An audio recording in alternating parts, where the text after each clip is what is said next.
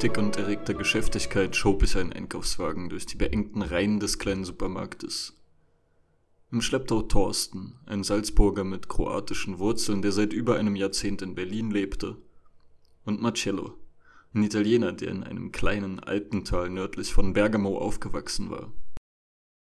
Uns drei einte, dass wir seit einem knappen Vierteljahr unsere jeweiligen Heimaten verlassen hatten und seitdem im Ural lebten.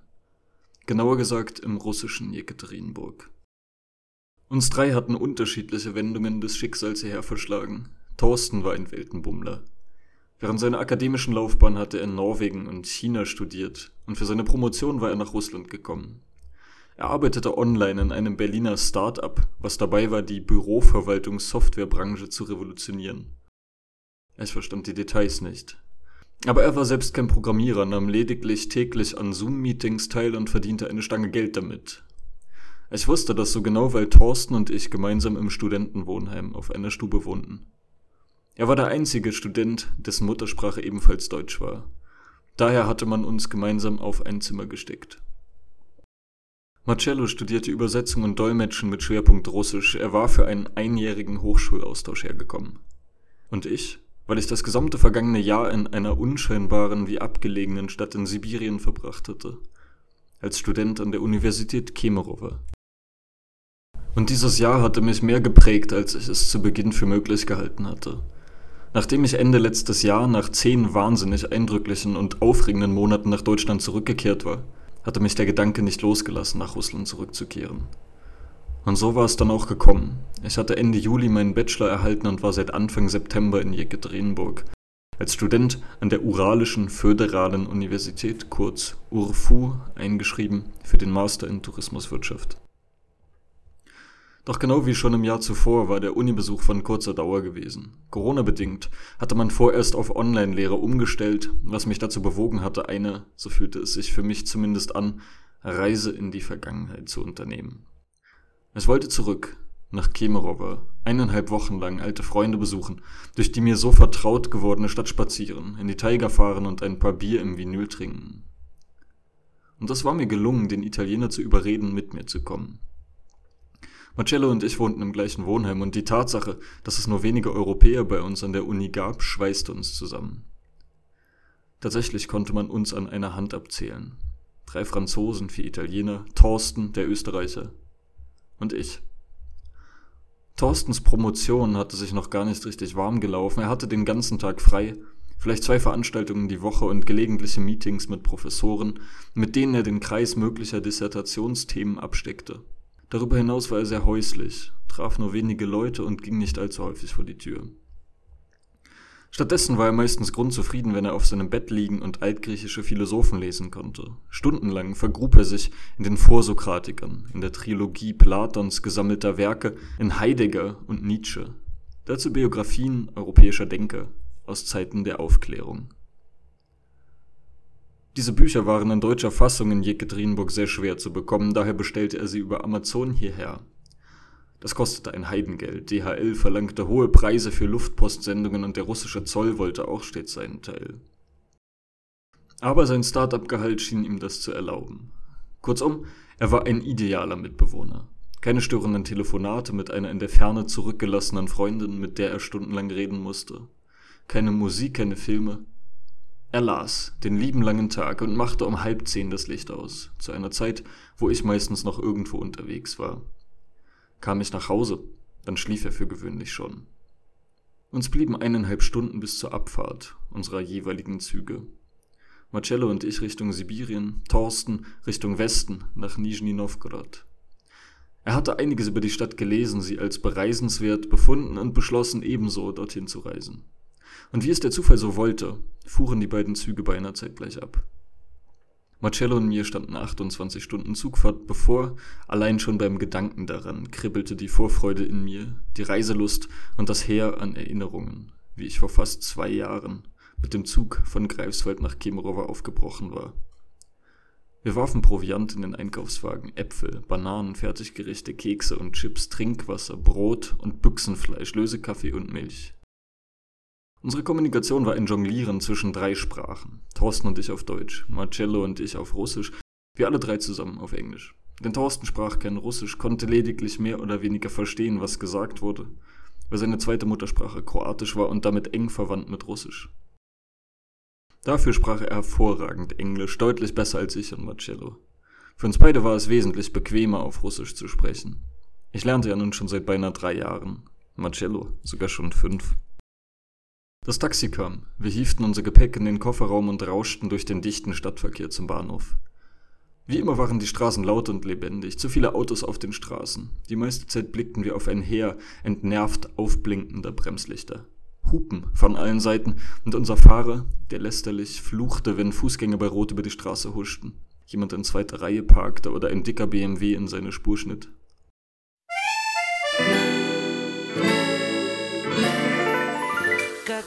Mich nervte der Verkehr hier. Die Staus lösten sich eigentlich nur nachts. Die Fahrer waren gestresst, viele Unfälle.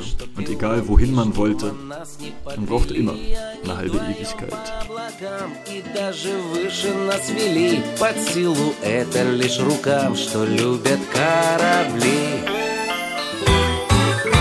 По облакам, по облакам до горизонта добегу. Нет, ни за что я не предам летать упрямую мечту. По облакам, по облакам до солнца дотянусь рукой. По облакам, по облакам Бегу навстречу долгожданную с тобой Простой заводим разговор о небе, жизни и судьбе О том, что ценим до сих пор, что счастье в небе и семье Пускай дожди или Unser Zug wartete bereits.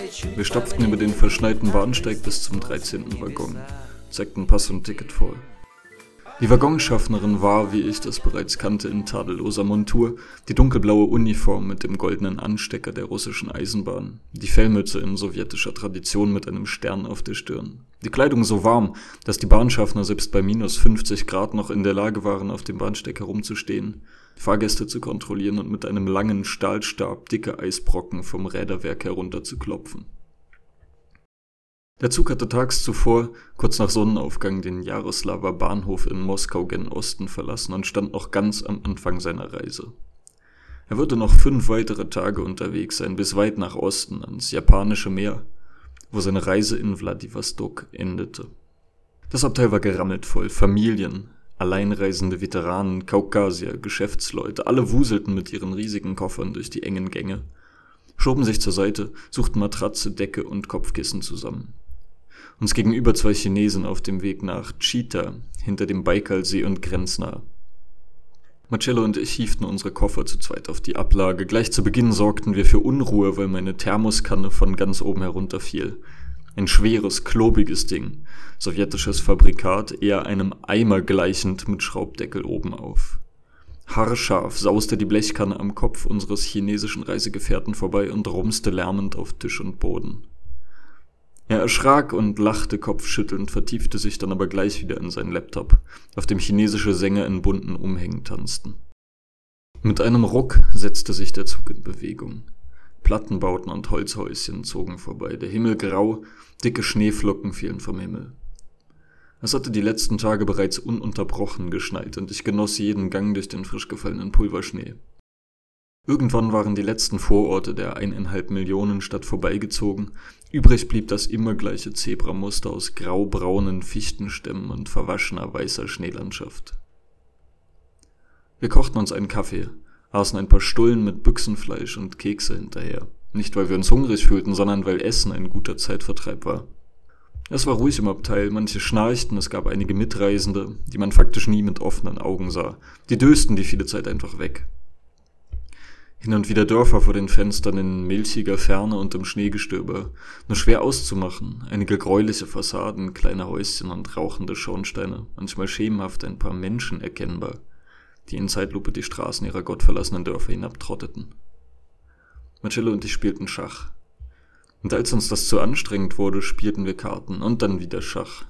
Das erste Highlight der Halt in Tumen, nach fünf Stunden, wo selbst die Leute, die die ganze Zeit pennten, sich kurz aufrafften sich hinaus ins Schneetreiben wagten und ein Kippchen rauchten. Es habe mich bewusst entschieden, meinen Podcast nicht weiterzuführen.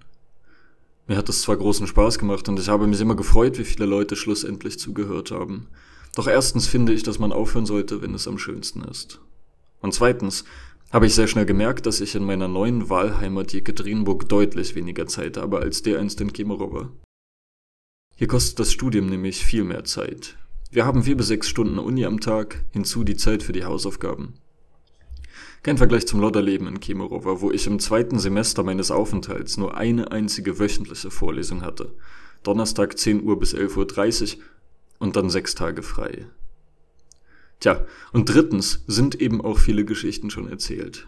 Ich habe schon im Kemerover Podcast zur Genüge von russischen Städten erzählt, von langen Zugfahrten, von Wanderungen und ausufernden Partys, von Nationalgeschichte und traditionellen Festen.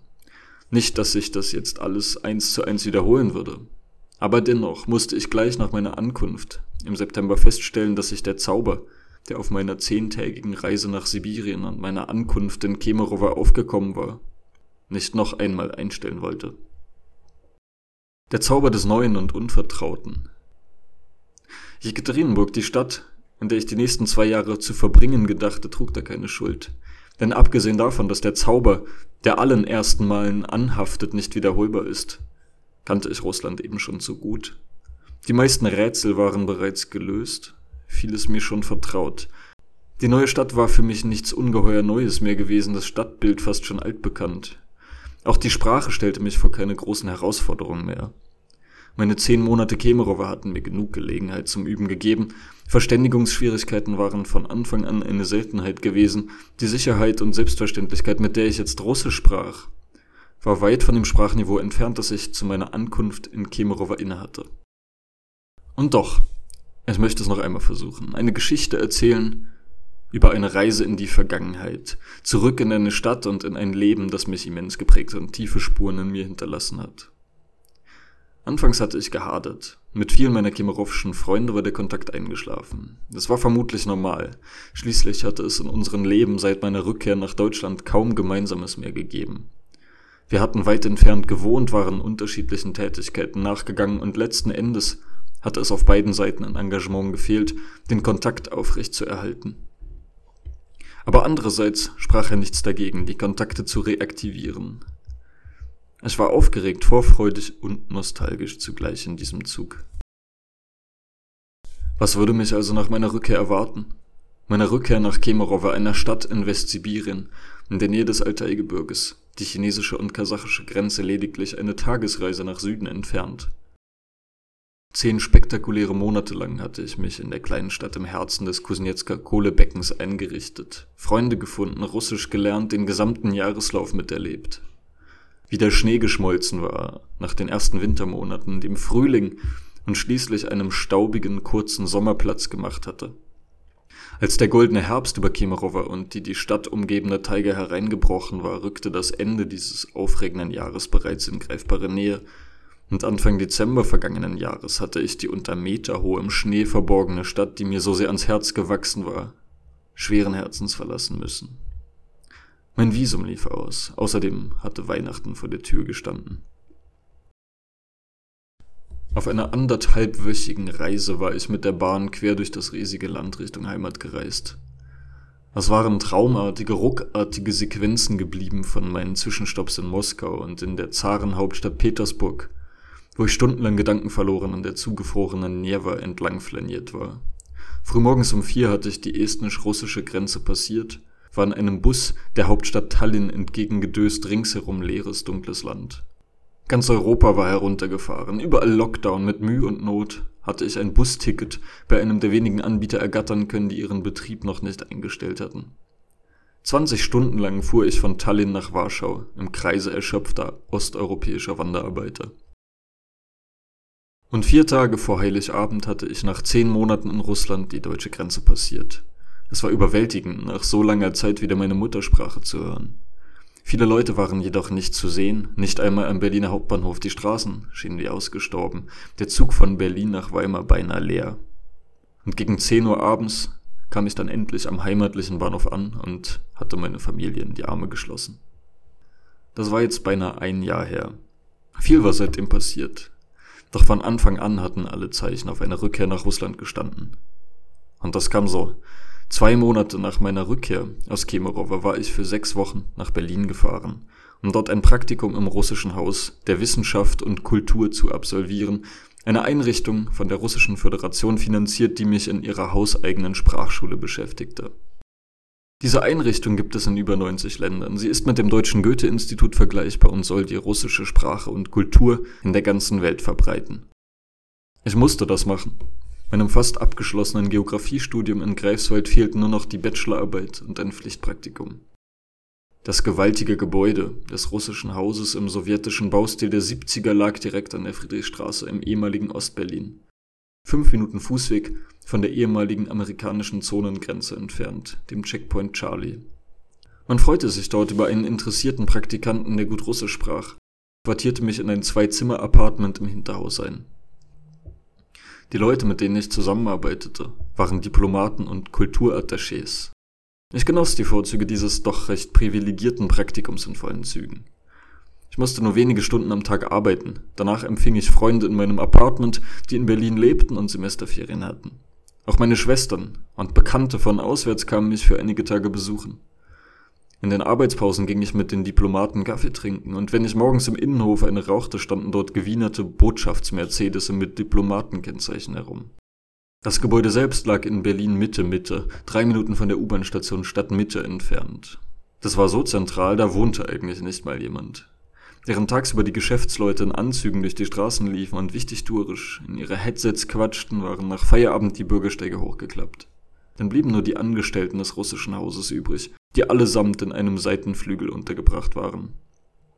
Der Diplomat, der im Nachbarbüro arbeitete, sagte mir dann nach einigen Tagen, wenn mir Kemerowa so gut gefallen habe, solle ich mir doch überlegen, für mein Masterstudium nach Russland zurückzukehren. Es gäbe ein Programm für ausländische Studenten. Sie empfahlen mir, mich zu bewerben. Mit meinen Vorkenntnissen hätte ich gute Chancen auf einen kostenlosen Studienplatz. Ohnehin, so sagte man mir, sei mit keiner größeren Konkurrenz auf die Plätze zu rechnen. Die Nachfrage deutscher Studenten in Richtung Russland sei noch nie sehr groß gewesen und Corona täte sein Übriges. All dies erzählte ich Marcello, während ein atemberaubender Sonnenuntergang vor den riesigen Zugfenstern die verschneite Teige in ein zartes goldenes Licht tauchte. Es hatte aufgehört zu schneien, Tiger und Steppe schienen endlos, das ganze Land von beinahe sinnloser Größe. Wir hatten vermutlich einige interessierte Zuhörer, denn wir waren zwei Ausländer, die sich auf Russisch mit ihren jeweiligen Akzenten erzählten welcher Weg sie nach Russland geführt hatte. Zwei Männer gesellten sich zu uns. Sie waren Lkw-Fahrer auf dem Weg nach Novosibirsk. Dort würden sie ihre LKWs in Empfang nehmen und Gebäudeelektrik nach Jekaterinburg fahren. Ein Dreitagesritt. Der eine nahm unsere Spielkarten vom Tisch, mischte sie kunstvoll und mit viel Tamtam -Tam und vollführte Kartentricks. Er ließ uns Karten aus dem Stapel ziehen und auf wundersame Weise war es immer die Pik Dame. Dann schmunzelte er und Marcello fragte, wie er das denn anstelle, dann sagte der sanft, er wisse doch selber.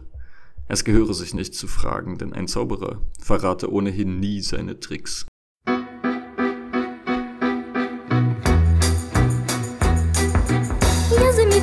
Однажды, как зимой кусты сирени Расцвели как будто в мае Ты мне веришь или нет? Веришь мне или нет? тебе, конечно, верю Разве могут быть сомнения? Я и сам все это видел Это наш с тобой секрет Наш с тобою секрет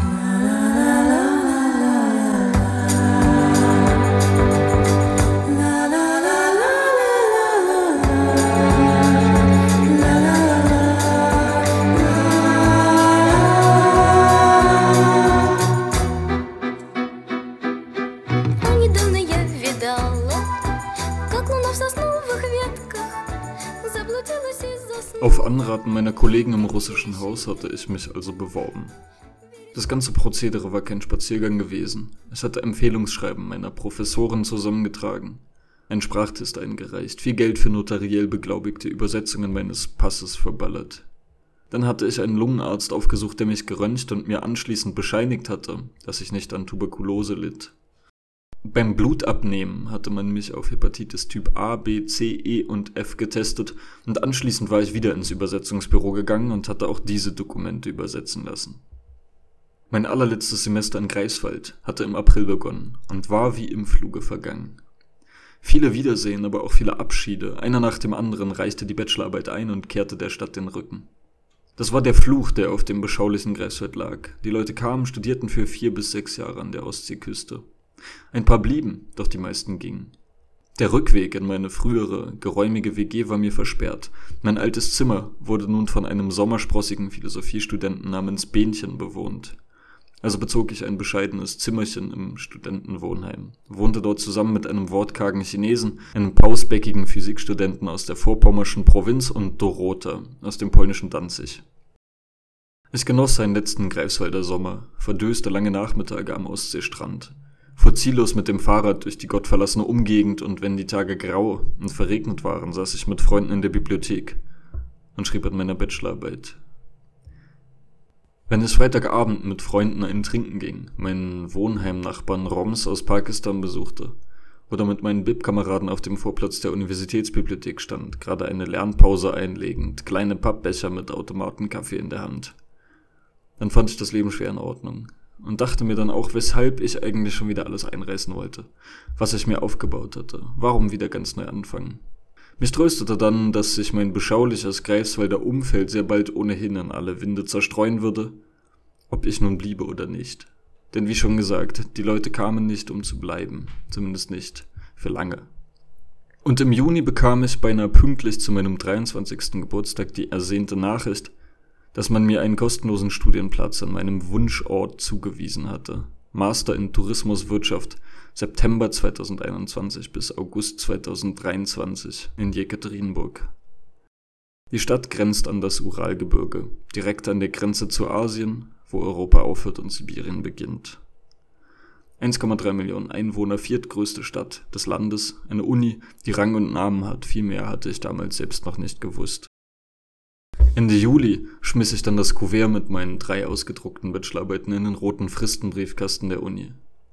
Nach vielen letzten Partys fuhr ich noch mit zwei Freunden in den Urlaub. Vor allem deswegen hatte ich mich mit der Bachelorarbeit so sehr ins Zeug gelegt. Mir war das wichtig gewesen. Von Halle nach Greifswald mit dem Fahrrad über Dresden, die Lausitz, Stettin und Usedom. Die Dokumente für das Visum hatten viel zu lange auf sich warten lassen. Ich hatte 100 Euro zusätzlich für ein Expressvisum hinblättern müssen, um noch pünktlich zum 1. September in meiner neuen Wahlheimat zu sein. Und die letzten eineinhalb Wochen in Deutschland waren purer Stress gewesen. Ein Dutzend Male hing ich in der Uni-Hotline für Ausländer fest. In beinahe zynischer Manier spielte man Don't Worry, Be Happy für die Wartenden. Über dem ganzen Vorhaben hing das Damoklesschwert spontaner Corona-bedingter Grenzschließungen. Täglich schaute ich auf der Seite des Auswärtigen Amtes vorbei, ob sich die Einreisebestimmungen geändert hatten. Griechen, Engländer, Deutsche und Finnen Wer aus diesen vier europäischen Ländern stammte, durfte mit einem gültigen Visum nach Russland einreisen, nicht auf dem Landweg zwar, sondern nur mit dem Flugzeug, aber immerhin. Wer aus Frankreich, Ungarn oder Dänemark kam, dem war der Weg versperrt. Logisch war das nicht, aber was half das? Täglich fürchtete ich, man würde diese Regeln ausweiten auf Deutschland. Was in diesem Falle passiere, hatte ich einmal die Dame von der Hotline für ausländische Studenten gefragt. Gar kein Problem. Für diesen Fall werden Sie aus Deutschland studieren. Die Vorlesungen finden zwar alle in Anwesenheit statt, aber die Lehrer schicken Ihnen natürlich Materialien und Hausaufgaben. Und es verstand sich von selbst, dass ich in dieser Form nicht studieren wollte. Aber war ja alles gut gegangen, hatte ja alles geklappt. Ich erklärte Marcello Stadtland Fluss, er kannte das nicht und unter den interessierten Blicken einer Kreuzworträtsel lösenden älteren Dame spielten wir ein paar Runden. Ein alter Herr gesellte sich zu uns, nahm ungefragt auf Marcellos Liege Platz. Er sei ungewollt Zeuge unserer Gespräche geworden, setzte er an und gestikulierte wild mit seinen buschigen, schlohweißen Augenbrauen. Wir schienen ihm zwei vernünftige junge Männer zu sein, wie es denn um unser Verhältnis zu Gott bestellt sei. Marcello antwortete vielsagend, das sei sehr schwierig zu sagen. Er sei noch jung in dieser Frage gewissermaßen unentschieden. Er wolle die Existenz einer höheren Macht nicht ausschließen, aber sicher sein könne man sicher nie. Was für ein Unsinn, fuhr der Mann ihm herablassend dazwischen. Was für ein Unsinn. Ihr habt doch sicher den Koran studiert. Ihr wisst sicher Bescheid über den Propheten Mohammed. Gelesen habe er den Koran nicht, gab Marcello zu, aber sei einigermaßen mit den Inhalten vertraut. Der Prophet Mohammed sei ihm durchaus ein Begriff. Der alte Mann schüttelte traurig den Kopf. Ob wir wüssten, was mit den Menschen geschehe, die die Existenz Gottes verleugneten.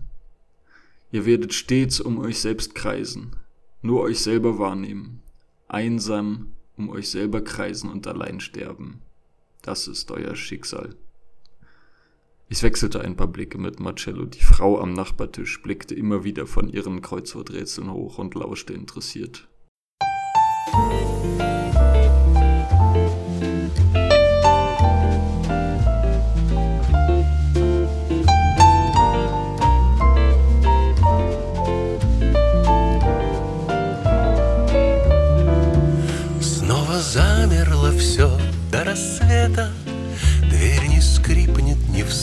Вспыхнет огонь Только слышно на улице где-то Одинокая бродит гармонь Только слышно на улице где-то Одинокая бродит гармонь То пойдет на поля Die Nacht war unruhig.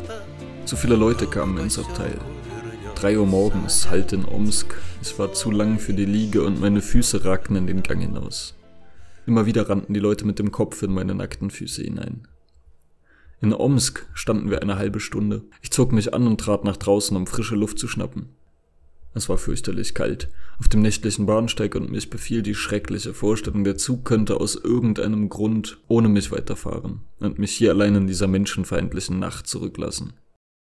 Kaum wieder im Zug trat der alte Mann wie ein Gespenst zu uns an die Betten, entschuldigte sich höflich für die Störung und bat um ein Glas Wasser. Er trank in gierigen Schlucken und ließ sich zweimal nachschenken, bis er wieder schlafen ging. Der nächste Tag zog sich einigermaßen in die Länge. Verschlafen spielten wir noch eine Partie Schach. Und um halb vier erreichten wir Jurga. Endlich. Das war eine Kleinstadt 100 Kilometer nördlich von Kemerovo, wo die transsibirische Eisenbahn hielt. Nach Kemerovo selber fuhren nur ein paar wenige Züge die Woche, weswegen wir mit dem Bus weiter mussten. Jurga war ein Provinznest, viele kleine Holzhäuschen, tief verschneit. Und Marcello meinte, wenn wir hier umsteigen müssten, wie abgelegen wäre dann wohl erst Kemerovo. Und auf der zweieinhalbstündigen Busfahrt klebte er an der Scheibe. Wir blickten hinaus ins blanke Nichts.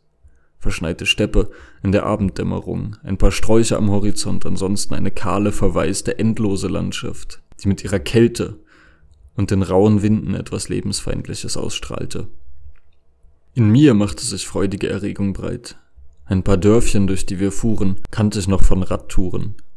Es war ein unwirkliches Gefühl, wenn ich einen Dorfplatz oder ein vorbeihuschendes, zugeschneites Holzbänkchen erkannte, auf dem ich eineinhalb Jahre zuvor eine Mittagspause auf Radtour eingelegt hatte. Wir durchquerten Tapki, wo die Eltern des Russlanddeutschen Sebastian Bach gewohnt hatten. Und schließlich der große Banner über der Landstraße. Kemerover grüßt seine Gäste. Die folgende Stunde war ein sehr unwirkliches Déjà-vu-Erlebnis. Wir fuhren zwischen den kleinen Häusern der Westvorstadt hindurch, Richtung Busbahnhof. Es war, als lauere hinter jeder Ecke eine Erinnerung. Dort hinten war der Kriegsfriedhof. Da fährt die Tram, in der ich mal mit einer Studentin ins Gespräch gekommen und mit ihr lange gequatscht und Bier getrunken hatte. Und dort die Straße, in der Russland sich eine Datscha für seine Geburtstagsparty gemietet hatte. Kaum hatten wir den Reisebus verlassen, fuhren wir mit einem Stadtbus hinauf auf den Boulevard der Bauarbeiter. Ich hätte den Weg mit geschlossenen Augen gefunden. Dort war mein alter Block, Haus Nummer 13, wo ich ein halbes Jahr ein Zimmer gemietet hatte. Im Vorfeld hatte ich Kontakt zu meinen alten Vermietern aufgenommen, die mir gesagt hatten, das Zimmer stehe gerade zufällig leer. Ich könne es mieten während meines Aufenthalts. Das Treppenhaus war unverändert, die dicke warme Luft, der süßlich abgestandene Geruch, die Graffitis an den Wänden.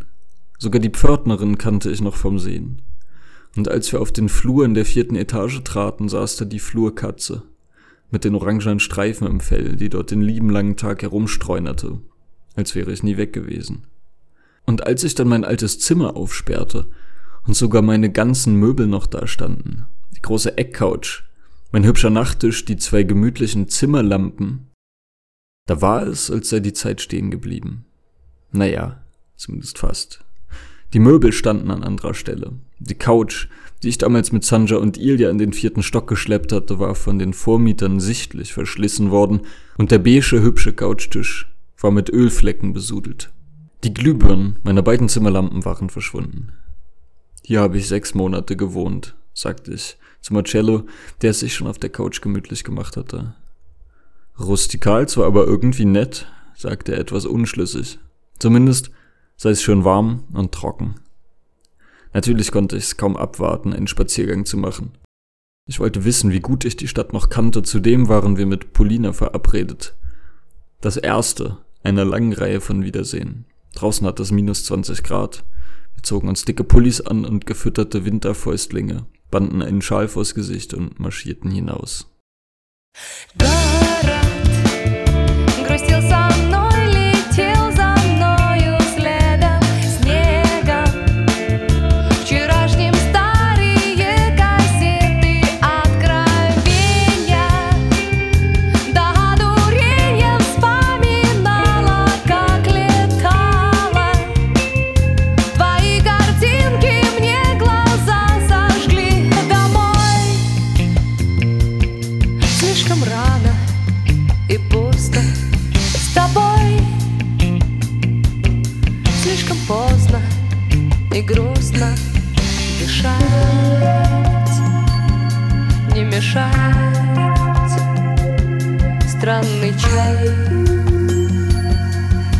Не скучай Люди Такие жадные пуляли взгляды рядом Бежали снова отрывки самым новым Ich hatte nichts vergessen, gar nichts. Ich merkte entzückt, dass ich die Stadt noch immer wie meine Westentasche kannte. Nichts hatte sich verändert. Die Straßen waren leer, der Prospekt Lenina war zugeschneit, die beiden Fahrbahnen wurden von einer Wand aus Schnee getrennt, die Räumfahrzeuge dort aufgetürmt hatten. Alles war provinzieller und irgendwie rustikaler als in Jekaterinburg, eine Stadt, in der es an ordentlich Geld und politischem Einfluss kaum mangelte. Kemerovo ist weit von Moskau weg, nicht so wie Jekaterinburg, sagte ich zu Marcello. Das wirst du hier merken, dass die Gesetze aus Moskau hier anders gelten als bei uns in Jekaterinburg. Das beste Beispiel ist Taxifahren. Schnallst du dich nicht an, dann schimpfen die Fahrer mit dir, dass das Strafe kostet und gefährlich sei. Hier in Kemerovo ist es umgekehrt. Hier wirst du ausgeschimpft, wenn du dich anschnallst, weil die Fahrer dann denken, du vertraust ihnen nicht. Sowieso. Hier kommt man immer ins Plauschen mit den Taxifahrern, nicht so wie in Jekaterinburg, wo sie dich nicht mal grüßen. Ach, und sowieso sind die Menschen hier irgendwie viel herzlicher, nicht so zugeknöpft. Und so hielt ich einen schwärmerischen Monolog über die Stadt, in der ich ein ganzes Jahr verbracht hatte, sparte dabei nicht an Übertreibungen. Doch tatsächlich, als es uns mit dem eiskalten Wind zu viel wurde, riefen wir ein Taxi zu Palina. Der Fahrer hatte russischen Hip-Hop laufen, grüßte uns flapsig und als Marcello nach dem Anschnallgurt griff, sah der Fahrer das im Rückspiegel, lachte ihn aus und ätzte. Gefährlich, was? Ich begrüßte Paulina, als sie in das verabredete Restaurant hereinkam. In Jekaterinburg hätte man sehr wahrscheinlich ihr Impfzertifikat verlangt. Das war in allen Cafés, Restaurants, Bars, Theatern, Kinos und so weiter seit dem 15. November Pflicht. Russlandweit. Doch hier schien es niemanden weiter zu interessieren. Sie wurde nicht aufgehalten an der Tür und konnte direkt bestellen. Das war auch für mich und Marcello nicht verkehrt. Zwar waren wir geimpft, allerdings mit in der EU zugelassenen Impfstoffen. Und die hatten hier kein Zertifikat. Nach russischem Recht galten wir also als ungeimpft. Man musste kein Verschwörungstheoretiker sein, um da die Schuld bei der Politik zu sehen. Der Bilateralismus war ein Leitprinzip in den europäisch-russischen Politbeziehungen, vor allem in Sachen Corona. Europa schließt die Grenzen. Und Russland lässt keine Europäer mehr ins Land. Europa weigert sich, Sputnik anzuerkennen. Und Russland weigert sich, die europäischen Impfstoffe anzuerkennen. Manchmal erinnerte das an zwei Kinder auf dem Spielplatz, die sich um ein Sandförmchen stritten. Polina hatte ich als allererste kennengelernt in Kemerovo. Sie hatte mich beinahe zwei Jahre zuvor vom Bahnhof abgeholt, mir die Stadt gezeigt, manchmal war ich mit ihr spazieren gegangen, hatte mit ihr gekocht oder Schach gespielt. Eine Freundschaft, die mir nie sonderlich viel gegeben hatte, aber irgendwann zur Gewohnheit geworden war. So auch jetzt. Viel hatte sie nicht zu erzählen. Sie arbeitete jetzt im Tom River Plaza Hotel, dem besten Etablissement der Stadt. Auch wenn die kargen Lohntüten, die man ihr jeden Monat aushändigte, nicht darauf schließen ließen. Dabei arbeitete sie an der Rezeption, war dort aufgrund ihrer Deutsch- und Englischkenntnisse eingestellt worden. Sie verdiente da schlechter als in ihrer Schule, aber das sei ihr egal. Sie schien einfach nur froh zu sein, sich nicht mehr vor einer lärmenden Schulklasse den Mund fusselig reden zu müssen. Jetzt also Nachtschichten im River Plaza Hotel. Schade, dass du im August nicht hier warst, hast das verpasst. Da war richtig was los hier in Kemerovo, erzählte sie. Hier war die Weltmeisterschaft für Fallschirmsport. Fallschirmspringer aus aller Welt kamen hier nach Kemerovo. Naja, und ein Teil hat bei uns im Hotel gewohnt, deswegen habe ich das mitbekommen. Etwas später klingelte ihr iPhone. Ein Freund sagte sie entschuldigend und nahm den Anruf entgegen. Sie sagte ihm, in welchem Restaurant wir saßen. Und schon zehn Minuten später kam der Freund dazu, ein gestandener Mann Ende 40. Mich hätte sehr interessiert, woher die beiden sich kannten und was für ein Verhältnis sie zueinander hatten. Er verhielt sich ihr gegenüber sehr väterlich, stellte sich uns als Eduard vor und fragte interessiert, was denn ein Deutscher und ein Italiener in Kemerowa machten. Ich hatte diese Frage irgendwie vermisst. In Jekaterinburg fragte mich das keiner. Da gab es genug Ausländer, als dass wir da so großartig aufgefallen wären. Russland, setzte Eduard an, sei ein tolles Land. Natürlich, mit tollen Menschen. Die Politik aber sei eine ganz andere Sache, starr und festgefroren und von Jahr zu Jahr verschärfe sich das. Aber ein Machtwechsel sei vorerst ja wohl kaum in Sicht. Der Staat und die Politik kümmerten sich vor allem um sich selbst, und die Menschen müssten sehen, wo sie blieben. Eduard sagte das sehr nüchtern und ruhig, holte dann sein Handy hervor. Jungs, ich will euch was zeigen. Wisst ihr, jeder ist sich selbst der Nächste und jeder muss findig sein, wenn er was aus sich machen will. Das habe ich auf die harte Tour erfahren. Ich habe investiert, riskiert und Erfolg gehabt. Mein Geheimnis sind Bitcoins und andere Kryptowährungen. Ist euch das ein Begriff? Wir nickten. Er lockte sich in eine App ein stieß Währungsbestände im Wert von mehreren hunderttausend Rubeln ab und kaufte dafür irgendeine andere Währung, deren Kurs gerade am Steigen war. Früher sei er Boxer gewesen, auf lokaler Ebene sogar ganz erfolgreich, aber jetzt, wo er das große Geld gemacht hatte, wollte er sich das nicht länger zumuten müssen. Schließlich erbot er sich, uns nach Hause zu fahren, führte uns zu einem riesigen, wie teuren Toyota-Geländewagen und fuhr uns den endlosen Prospekt Lenina entlang, bis der sich irgendwann mit dem Boulevard der Bauarbeiter kreuzte. Auch das hatte ich vermisst. Wie die Fahrer diese breite Straße entlang rasten, als gäbe es kein Morgen. Eduard drehte sein Radio lauter und beschleunigte auf 120 Stundenkilometer.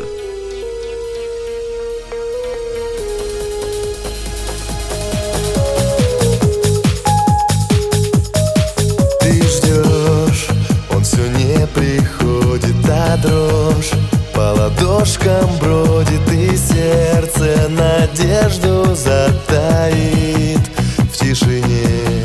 Я стал для тебя нелеп в глазах, не найти ответа, ну что, что же делать мне с собой? Ты разбила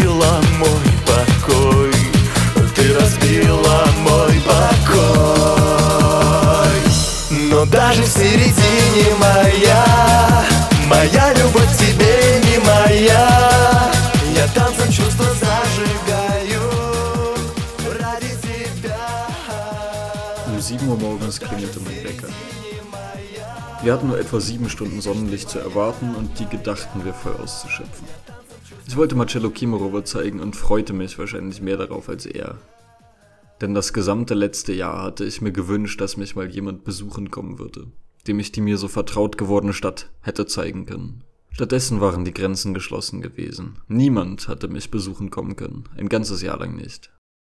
Marcello war mein erster Gast, und ich brannte darauf, einen endlosen Spaziergang mit ihm zu machen. Wir beide kannten uns seit zwei Monaten. Auf einem von der Uni organisierten Spaziergang für ausländische Studenten hatten wir Bekanntschaft geschlossen. Dort waren alle möglichen Nationalitäten vertreten gewesen. Marokkaner, Vietnamesen, Leute aus Indonesien, dem Tschad und Sudan, ein Haufen Südamerikaner und ein Grüppchen aus vier Italienern.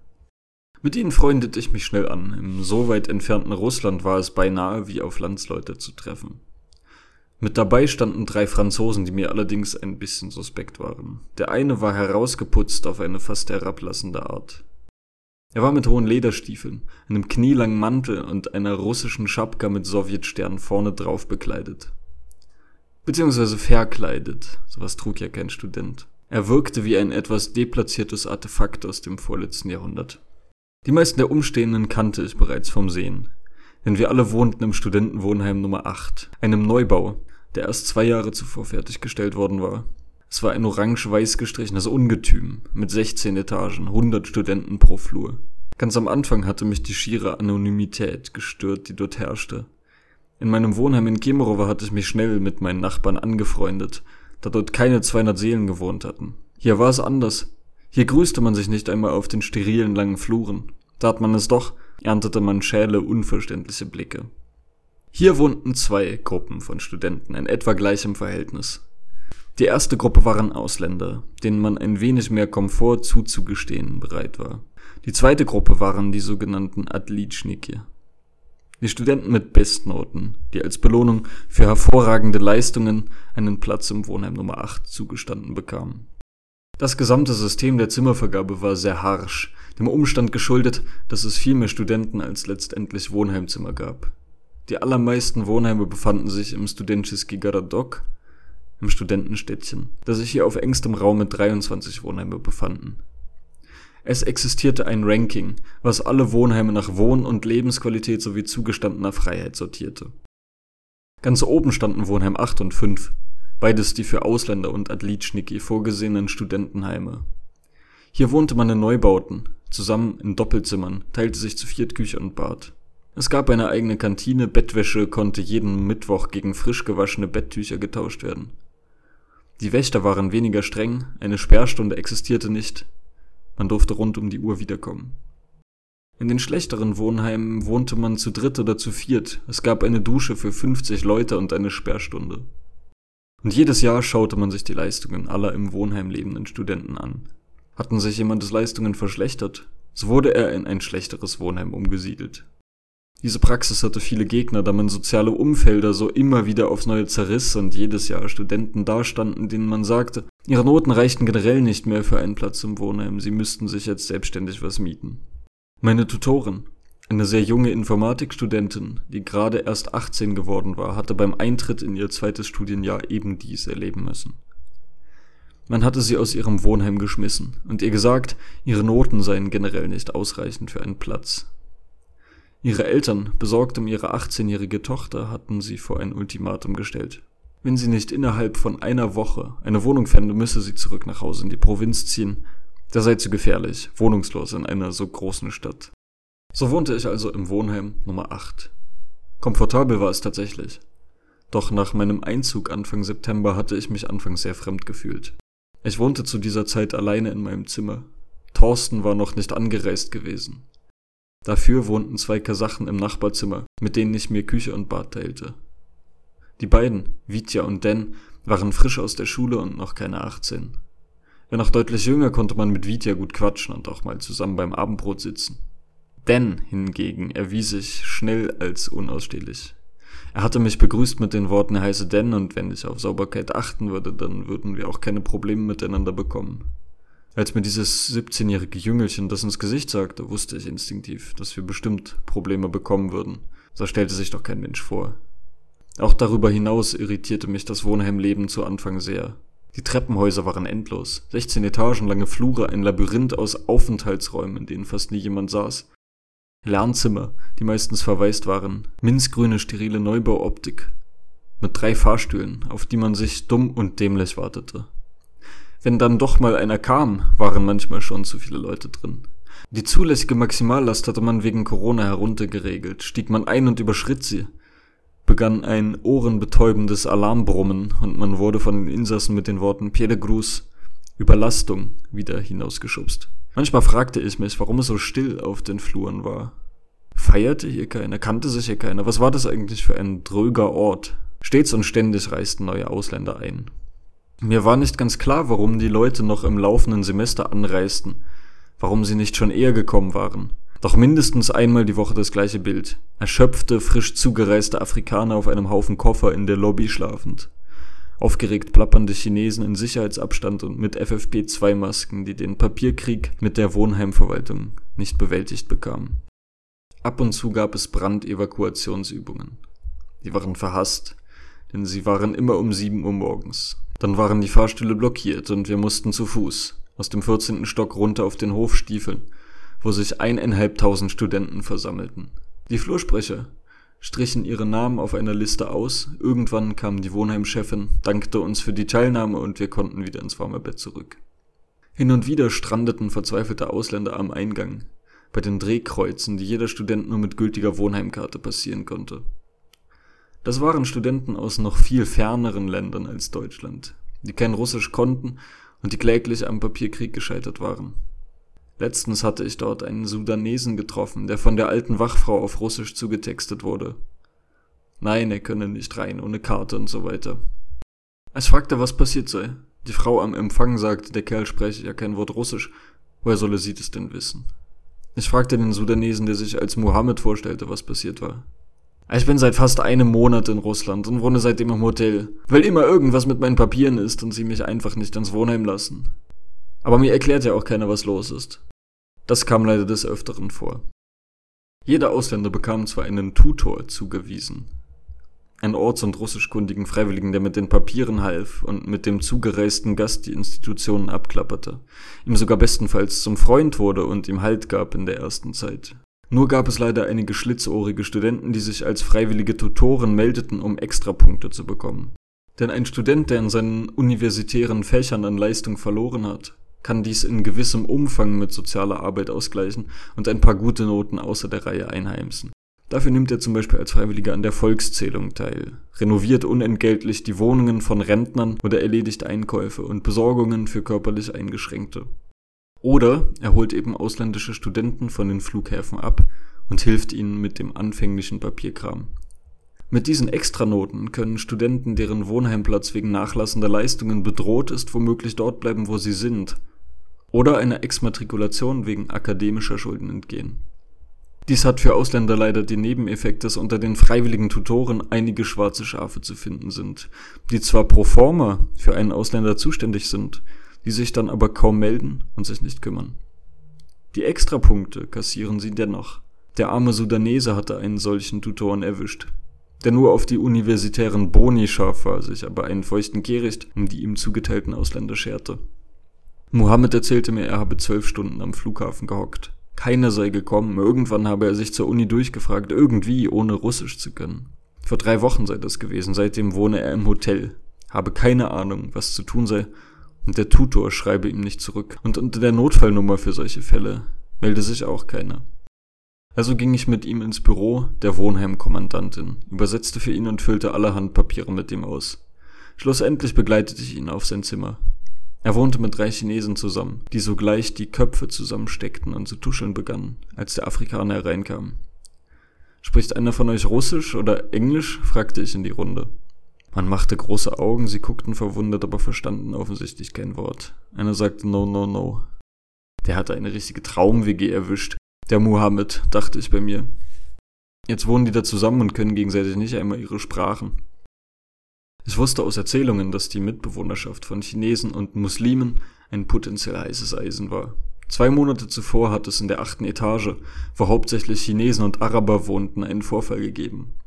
Ein feierwütiger Chinese, der dazu neigte, zu viel zu trinken, hatte sich in seiner Trunkenheit über seinen ägyptischen Mitbewohner lustig gemacht, dass der wie ein Gockel sei in seiner Eitelkeit und ein einziger Witz.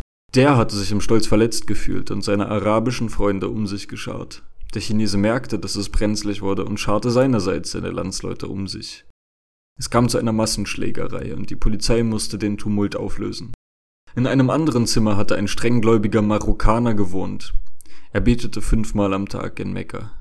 Seinen chinesischen Nachbarn scherte das wenig. Er kochte sich ständig Schweinefleisch im Schnellkochtopf, auch wenn sein Stubengenosse gerade auf dem Gebetsteppich kniete und vor Wut schäumte. Nachdem es zu körperlichen Übergriffen gekommen war, wurden die beiden in andere Zimmer gesteckt. Was mich anging, so gefiel mir das Wohnheimleben nach einiger Zeit der Eingewöhnung aber ganz gut.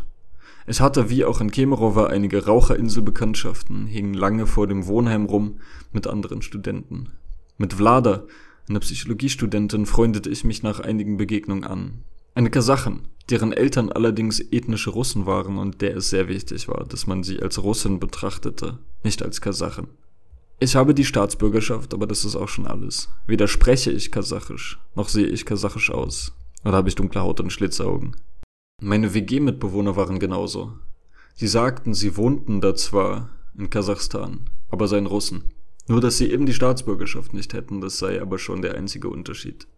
Wir hatten nach einiger Zeit die Tradition des Ulitschnitschai ins Leben gerufen.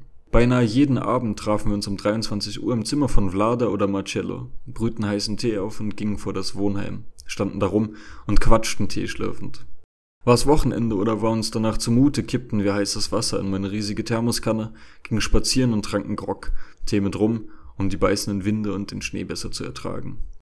Und immer wenn ich von meinen langen Unitagen oder Verabredungen nach Hause kam, lag Thorsten schon schlafend im Bett. Ich machte dann die kleine Leselampe an und verhielt mich so ruhig, wie es eben ging. Aber an Ruhe und Ausgeglichenheit war Thorsten nicht zu überbieten. Er war immer für einen Schnack gut, manchmal ging ich mit ihm auch in die wohnheimeigene Mensa, die ein echter Luxus war. Man fuhr mit dem Fahrstuhl ins Erdgeschoss, ging 20 Schritte und aß Gurkensalat mit Mayonnaise, Saljanka mit Smetane, Nudeln oder Bohnen mit Kotelett. Dazu reichte man süßlichen Kamput. Thorsten war durch rein gar nichts aus der Ruhe zu bringen. Er ging immer ins Restaurant täglich, selber kochte er nie. Sein Gehalt mache ihn faul, sagte er dazu. Einmal erwischte er jedoch eine Gaststube der rustikaleren Sorte, bestellte Suppe und Brot und das Brot war so steinhart, dass er beim Reinbeißen prompt einen Backenzahn verlor. Da er kein Russisch konnte, musste ich mit ihm zum Zahnarzt. Die mütterliche Ärztin sagte mir dann, es sei sehr lieb, dass ich gekommen sei, aber nicht nötig. Sie habe an der Uni Deutsch gelernt. Als Thorsten dann den Mund zur weiteren Untersuchung öffnen musste, sagte sie mitleidig, Ui, so schlechte Zähne. Sehr viele Loch, starke Karies. Ich fürchte, wir werden uns von nun an häufiger sehen. Thorsten blieb ruhig. Er blieb sogar dann ruhig, als ich mit ihm eines Mittwochmorgens zum Bettwäschewechsel ging. Im Wäschelager tat eine alte Frau Dienst. Sie wies uns an, die alte Bettwäsche sortiert nach Laken, Kissen und Deckenbezug auf drei Haufen zu werfen. Wir sollten dann frische Bettwäsche erhalten. Wir taten wie geheißen, die Frau tippte auf ihrem Handy herum und reichte mir frische Bettwäsche. Dann sagte sie zu Thorsten, wo ist dein Kissenbezug? Er verstand nicht, ich übersetzte. Er sagte, na hier, hier, auf dem Haufen. Und er deutete auf den Haufen mit Kissenbezügen. Die Frau sagte, sie habe gesehen, dass er da nichts draufgelegt hatte. Ich übersetzte, dass er seinen Kissenbezug sehr wohl abgeliefert hätte. Gerade eben. Niet. Iditje. Ischitje. sagte die Frau. Nein, gehen Sie, suchen Sie. Thorsten war damit ohne es gewollt zu haben, aus dem Kreislauf ausgeschlossen. Er hatte seine alte Bettwäsche abgegeben, aber aus reiner Willkür keine neue Bettwäsche erhalten. Er grummelte nur und schlief von nun an ohne Bettwäsche. Nein, nein, nein, nein, nein, na na na na na na na na na na na na na на най на най на на най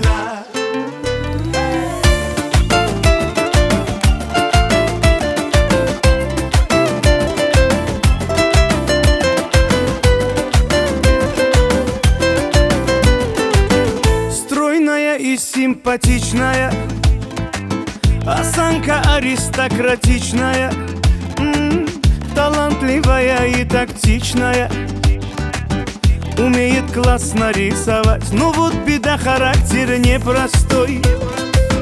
День ото дня каприза очередной. Ой, никак я не могу ее понять.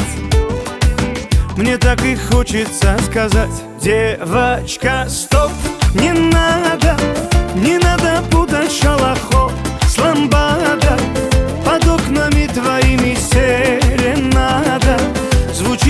сердца моего Девочка, стоп, не надо Поверь же мне, я парень, то, что надо Хочу я быть всегда с тобою рядом Дыханием сердца твоего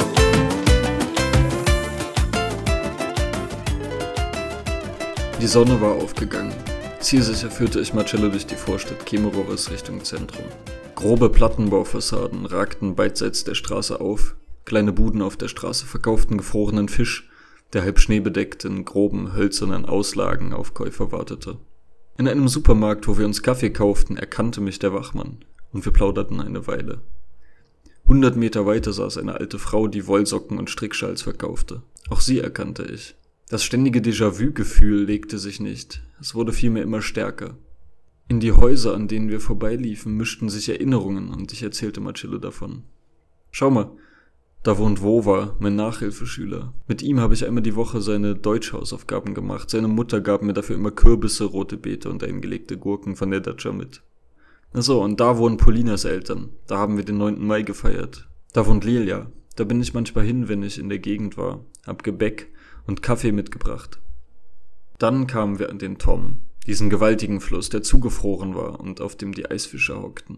Dick eingemummelte alte Männer, die mit Handbohrern Löcher ins Eis trieben und ihre Angelschnürchen hineinhielten. Die Backen bläulich rot angelaufen, die Bärte reif bedeckt.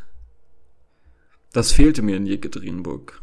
Dort gab es nur einen winzigen, vielleicht fünf Meter breiten Fluss. Im Vergleich zum Tom ein geradezu lächerlicher Strom. Wir spazierten auf dem Fluss zwischen den Eisfischern herum. Wieder hatte es heftig zu schneien begonnen. Dann fuhren wir mit dem Taxi an den Stadtrand, in die Reichensiedlung des Paljane und stapften von dort aus los in die Natur. Die Welt verlor ihre Farben. Alles nur in weiß und grau, die karge Schönheit und ihre Einsamkeit waren berauschend. Nach sechs Kilometern stieg die schmale Straße steil bergan, hinein ins Steigermassiv. Die Fichtenäste bogen sich unter den Schneemassen, die rauen Stämme schneeverweht. Inmitten dieser Bäume eine Lichtung. Wir kamen in ein winziges Dorf, eng geduckte Holzhäuser, nach traditioneller Art gebaut. Die Wände braune Baumstämme, silberne, verspielte Verzierungen unter dem Dachfirst, kleine quiemende Ofenrohre, aus denen dünne Rauchfähnchen aufstiegen. Hinter den raureif bedeckten, geduckten Fensterchen schimmerte honiggelbes Licht.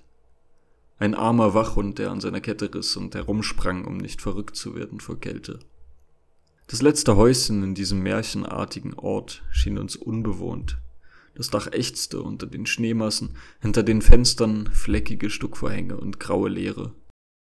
Wir beschlossen uns weiter in die Taiga hineinzuwagen, aber der Schnee war hüfthoch, also schnappten wir uns zwei alte Bretter, warfen sie auf den Schnee und benutzten sie als Steg.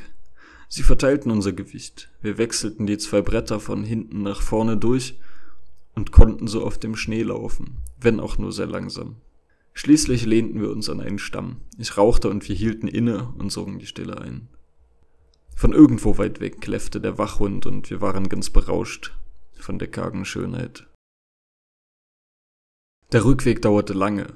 Busse zurück ins Zentrum verkehrten aus dem entlegenen Stadtteil schon gar nicht mehr und die Sonne begann bereits unterzugehen. Ich winkte einem LKW und tatsächlich hielt er sofort und meinte, er würde uns bis zur Endstation der Trambahn mitnehmen. Wir kletterten ins Führerhäuschen, wo es mollig warm war und nach Tabak roch, setzten uns zu den beiden mitreisenden Hunden des Fahrers auf die rückwärtige Liege. Die Straße war mit Schnee bedeckt und wenn es bergab ging, rutschten wir mehr, als dass wir fuhren. Dann hupte er und die Autofahrer wichen ihm hastig aus. Diese Straße war ich im Sommer letztes Jahr sicher 30 Mal mit dem Fahrrad lang gefahren. Nach einem reichlichen Essen fuhren wir mit dem Taxi zu unserer Abendverabredung. Eine Party mit Pascha, Atjom, Luba und Valeria. Alles Bekannte von früher. Mit ihnen war ich in Cheregesh Ski gefahren. Sie hatten sich sehr gefreut, als ich ihnen geschrieben hatte. Gleich eine Party organisiert. In der Wohnung von Lehrer. Diese war umgezogen in einen schicken Neubaukomplex, an dem man im vergangenen Jahr noch gebaut hatte, als ich in Kemerovo gelebt hatte. Auf den Marmorfliesen in der üppigen Eingangshalle thronte eine goldene Statue, ein Kronleuchter hing von der Decke. Wir klopften an der Wohnung Nummer 4. Großes Hallo, Umarmungen, Pascha reichte mir einen 1 Liter Bierkrug. Niemiecki Bakal, sagte er, ein echtes deutsches Trinkglas, und sogleich machte er voll. Es war, als wäre ich nie weg gewesen. Der Italiener musste sich, wie bereits so oft, die Frage gefallen lassen, wie ihm die Pizza in Russland tauge. Das war wie bei mir, wenn man mich fragte, ob mein Vater BMW oder Mercedes führe. Indes bemerkte Luba, wie cool sie es fände, dass wir beiden uns auf Russisch unterhalten würden, nicht auf Englisch. Um Gottes Willen, auf Englisch warf ich ein. Ich sei doch froh, wenn ich das nicht zu sprechen brauchte. Marcello blühte richtig auf unter den ganzen neuen Leuten und gab amüsante Geschichten zum Besten. Irgendwem fiel dann auf, dass wir keine Kohle hatten. Pascha murrte. Er wollte damit den Cognac mischen, den er gekauft hatte. Samarkand warf Atjom ein, wir bestellen einfach da. Samarkand war ein Startup, geboren unter Corona. In Deutschland gibt es ähnliche Startups, Gorillas zum Beispiel. Man bestellt online Produkte aus dem Supermarkt, die innerhalb von 10 Minuten von einem Fahrradkurier geliefert werden. Zunächst ein Geschäftsmodell gedacht für Leute, die den Gang zum Supermarkt fürchten, weil sie sich mit Corona infizieren könnten. Doch niemand hatte wohl damit gerechnet, in welchem Ausmaß die Leute ihre Bequemlichkeit entdecken würden. Die Bestellungen gingen durch die Decke, der Erfolg kam völlig unerwartet. Atjom meinte, ihm täten die armen Kurierboten leid, die jetzt gerade bei minus 20 Grad und Schneesturm mit dem Fahrrad rumfuhren. Das Geschäftsmodell sei ja gut, aber schlichtweg ungeeignet für Sibirien. Und fünf Minuten später klopfte der lebende Beweis dafür an die Tür. Ein hochroter, verfrorener Usbeke mit tropfender Nase stand am Eingang und drückte Pascha eine Flasche Cola in die Hand. Die Uniform in Flamingo-Rosa, Samarkand, in großen weißen Lettern darauf geschrieben. Я как Юрий Гагарин в твоем микрокосме знаю, что после О тебе не мечтая Без тебя не страдая. Улыбаясь тихонько Дверь твою открываю. Я себя уверяю Ты создание пустое Ты совсем не мое И люблю я другое. Только все-таки что-то Меня побеждают Твои руки в обратном. Меня убеждают стреляет редко, редко, редко Не попадает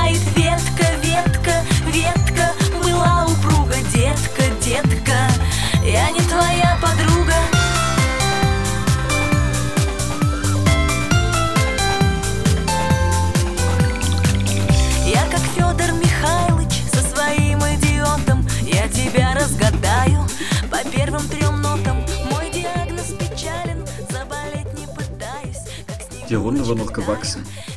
Ein Offizier hatte sich mit seiner Frau in die Runde gesellt, sowie ein schüchterner Bekannter einer der Anwesenden. Die Gastgeberin Valeria, angetrunken und redselig, hatte ihm immerzu gegen die Schulter geknufft und kumpelhaft geraten, er solle mal nicht so schweigsam sein. So finde er doch nie eine Frau. Ich ging mit dem Offizier in Rauchen. Er war gerade auf Heimaturlaub. Für gewöhnlich diente er in der Kaserne in Yoga. Das Privileg nach Hause zu fahren gab es natürlich nicht für jedermann. Die Wehrpflichtigen blieben dort ein ganzes Jahr faktisch ohne Heimaturlaub. Doch für einen Offizier im sechsten Wehrjahr galt es natürlich nicht, der durfte auch mal nach Hause zu Frau und Kind. Den ließen sie auch mal nach Hause zu Frau und Kind. Marcello und ich liehen uns dann noch einen Topf von Valeria aus zum Glühwein kochen und gingen nach Hause. Mein Haus auf dem Boulevard der Bauarbeiter war rustikaler, keine Marmorfliesen und keine goldenen Statuen. Dafür drückte sich ein Haufen Jugendlicher in den schmuddeligen Fluren herum und besoff sich. Viele machten das so in dem Alter war ja auch nachvollziehbar, wenn man noch kein Geld für Kneipen hatte und daheim Mami und Papi saßen. Wenn man also Lust hatte, sich zu betrinken und es draußen so kalt war, dann setzte man sich in die beheizten Treppenhäuser und Flure der schäbigeren Stadtrandblocks. Auch die Flurkatze hockte wieder direkt bei mir vor der Türe und ich nahm mir vor, endlich mal Katzenfutter zu kaufen für sie. Nach vier Stunden Schlaf standen wir schon wieder stramm, machten einen Morgenspaziergang und kauften uns Frühstück irgendwo. Als wir da so saßen im Park auf dem Boulevard der Bauarbeiter, Stullen aßen und Cappuccino tranken, rief plötzlich Pascha an. Wo seid ihr? Ich komme, um euch abzuholen, sagte er, kam zu uns gefahren und wir kurften eine Weile durchs Viertel. Pascha sah noch ganz zerknautscht aus vom Abend. Artyom und seine Frau Katja stießen dazu. Wir fuhren ins Zentrum auf die andere Flussseite und stiegen zu Fuß auf den Berg am Rande des Flusstals. Pascha hatte sich Bier mitgebracht und trank die ganze Zeit. Er könne sich das jetzt leisten. Er habe die nächsten drei Tage Urlaub. Denn er habe einen sehr entspannten Arbeitsvertrag mit seinem Klinikum, 56 Tage Urlaub im Jahr. Vertraglich so festgelegt. Artyom guckte neidisch. Er selber habe nur 40, aber bei Pascha in der Klinik, da seien Ärzte dabei, die machten jeden Monat eine Woche blau. Der Aufstieg auf den Berg war anstrengend und schweißtreibend, die Sicht war heute klarer, weil es ausnahmsweise mal aufgehört hatte zu schneien. Aus den Fabrikschloten qualmte dichter Rauch empor, der nach Westen zog. Die Arme im Kirovski-Rayon merkte Katja an und meinte damit ein entlegenes Stadtviertel im Stadtwesten, das keinen sehr guten Ruf genoss. Da zieht der ganze Mist jetzt rüber. Als wir Hunger bekamen, fuhren wir mit Atjoms Passat zum stadtbesten Schaschlik-Restaurant. Auch dort wollte niemand unsere Impfzertifikate sehen und wir bestellten große Teller Nackenschaschlik. Es war Marcellos letzter Abend. Morgen würde er von Novosibirsk zurück nach Jekaterinburg fliegen. Im Gegensatz zu mir hatten sie bei ihm nicht auf Online-Uni umgestellt, er wollte nicht zu viele Veranstaltungen verpassen. Also hatten wir geplant, noch ins Vinyl zu gehen. In die finstere Kellerkneipe, die zu meiner liebsten Bar geworden war. Nicht zuletzt, weil sie auch zu Lockdown-Zeiten stets offen gehabt hatte. Eine Stunde später stand ich in freudiger Erwartung vor der von innen geschwärzten, runzligen Metalltür in einer unscheinbaren Ecke des mir so wohlbekannten Hinterhofes. Ich wählte die Nummer, wartete, bis Schatten hinter der Türe zu zucken begannen und André trat heraus, der Inhaber des Vinyls, mit dem ich in Deutschland etwas Kontakt gehalten hatte. Ein alter, kräftiger Mann mit schütterem Haar und einem schmerzhaften Händedruck. Er war zwei Köpfe kleiner als ich, umarmte mich und gab Marcello die Hand. Er hatte das Vinyl vor über 30 Jahren eröffnet. Damals war noch Sowjetunion gewesen. Sie hatten sich damals dort unten getroffen, Platten gehört, die indexiert oder verboten waren. Junge Russen in Röhrenjeans und mit langen Haaren hatten sich dort versammelt. Schon immer hatte die Kneipe in der Stadt als Treffpunkt gegolten, wo man zusammenkam, um Musik zu hören, sich auszutauschen und sich zu betrinken. Und so war das 34 Jahre nach der Gründung immer noch. André war jeden Abend hier, von 7 Uhr abends bis 7 Uhr morgens, wenn er die letzten Schnapsleichen rausschmiss und die Türen zusperrte. Dabei trank er nie selber, nicht einen Tropfen. Er sagte, wenn man der Vorstand einer solchen Kneipe sei, dann bliebe einem nur die bedingungslose Abstinenz, Sonst wurde man über kurz oder lang zum Alkoholiker. Das Vinyl war auf dem Papier keine Kneipe, sondern ein Verein, der im Vereinsregister des zuständigen Amtsgerichtes eingetragen war. Laut offizieller Beschreibung ein bloßer Treffpunkt zum Hören und Entdecken neuer Rockmusik. Aus diesem Grunde hatte er zu Lockdown-Zeiten trotzdem aufmachen dürfen, obwohl jede andere Kneipe zu hatte. Und das erklärte auch die niedrigen Bierpreise von 30 Rubel für ein Glas, also umgerechnet etwa 35 Cent. Er durfte keinen Profit machen mit den Verkäufen, auch wenn das natürlich keiner so genau kontrollieren konnte. Andererseits hatte er mir mal gesagt, es habe immer zu seinen Prinzipien gehört, die Bierpreise nicht anzuheben. Sie waren immer noch auf dem Niveau von 1991. Natürlich war das nicht rentabel, aber alteingesessene Mitglieder halfen regelmäßig mit üppigen Spenden aus, damit das Vinyl am Leben bleiben konnte.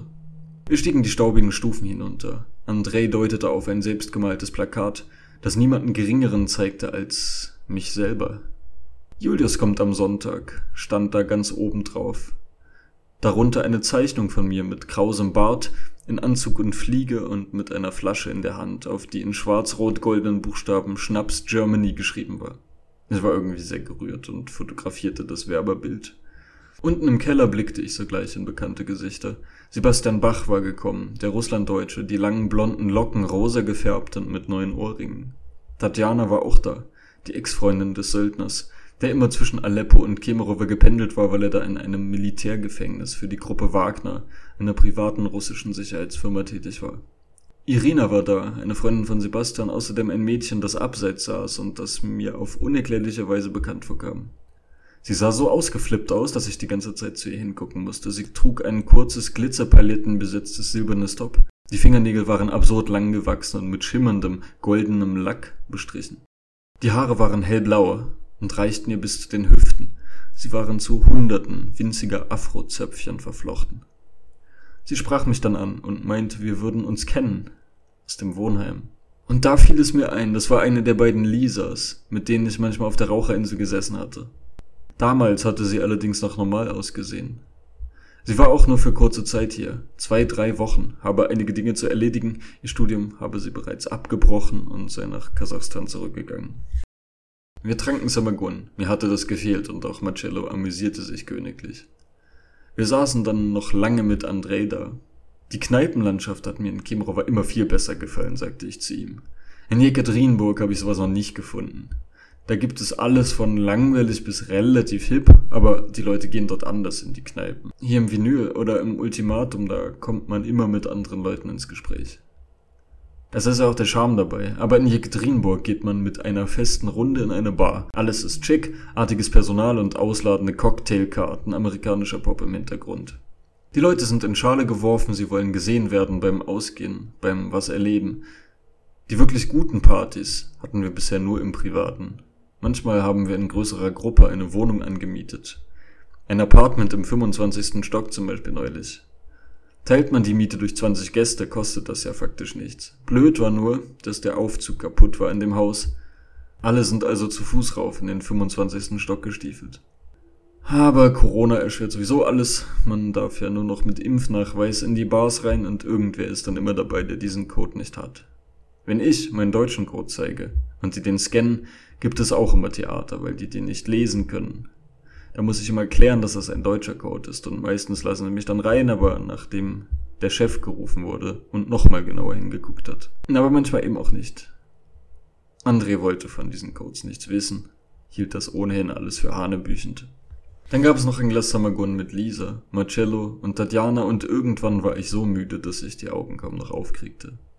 Ich legte den Kopf auf die Tischplatte und kriegte nur wie durch einen dichten Schleier mit, wie Andrei Marcello zu Italien ausfragte, wohin es sich zu reisen lohne. Marcello wollte ihm Handyfotos zeigen, aber das Internet im Keller war sehr schlecht und er fluchte auf Italienisch rum. Im Hintergrund wurde getanzt, nur noch drei Leute waren außer uns da und man drehte die Musik lauter. Ich hörte es scheppern und klirren, laute Rufe und ganz entfernt spürte ich, wie mir jemand auf die Schulter schlug. Aber da war ich auch schon tief und fest eingeschlafen.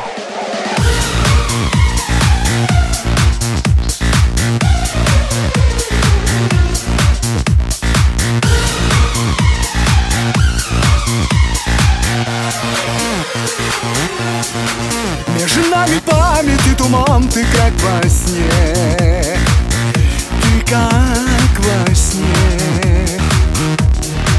Наверное, только дельтаплан поможет мне Поможет мне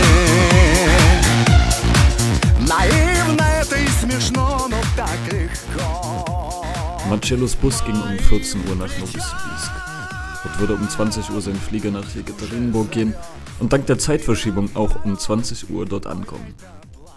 Doch alles kam anders. Wir waren spät dran, das Taxi stand im Stau, schließlich angekommen hatten wir nur noch 10 Minuten Zeit.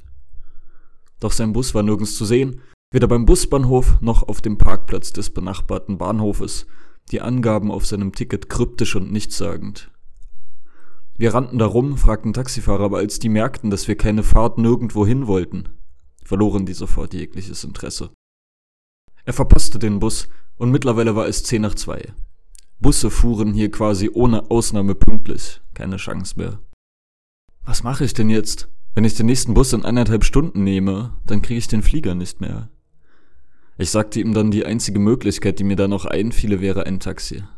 Er lachte erst und dachte, ich würde ihn auf den Arm nehmen, das waren immerhin fast 300 Kilometer. Aber dann zeigte ich ihm den Preis, 4000 Rubel, knapp 50 Euro.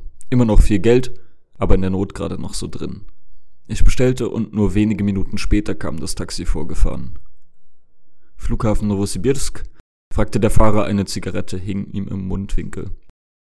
Da, da, da, sagte Marcello, und wir verabschiedeten uns und er begann die wohl längste Taxifahrt seines Lebens. Natürlich war es schade, dass er so schnell wieder weg war, aber langweilig würde es für mich auch nicht werden.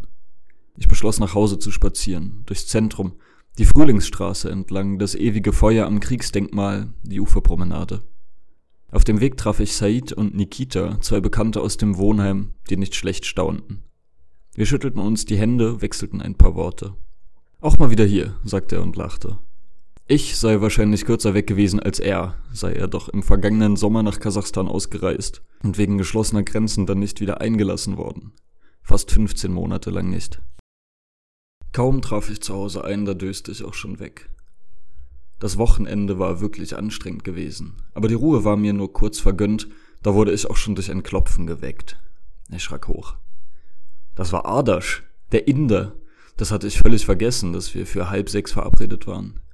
Ich rappelte mich schlaftrunken hoch und machte ihm die Tür auf. Er blieb zwei Stunden und ich kochte ihm Schwarztee und reichte ihm Brot und Käse. Er fiel wie ausgehungert darüber her und klagte, seine Ersparnisse seien mittlerweile aufgebraucht.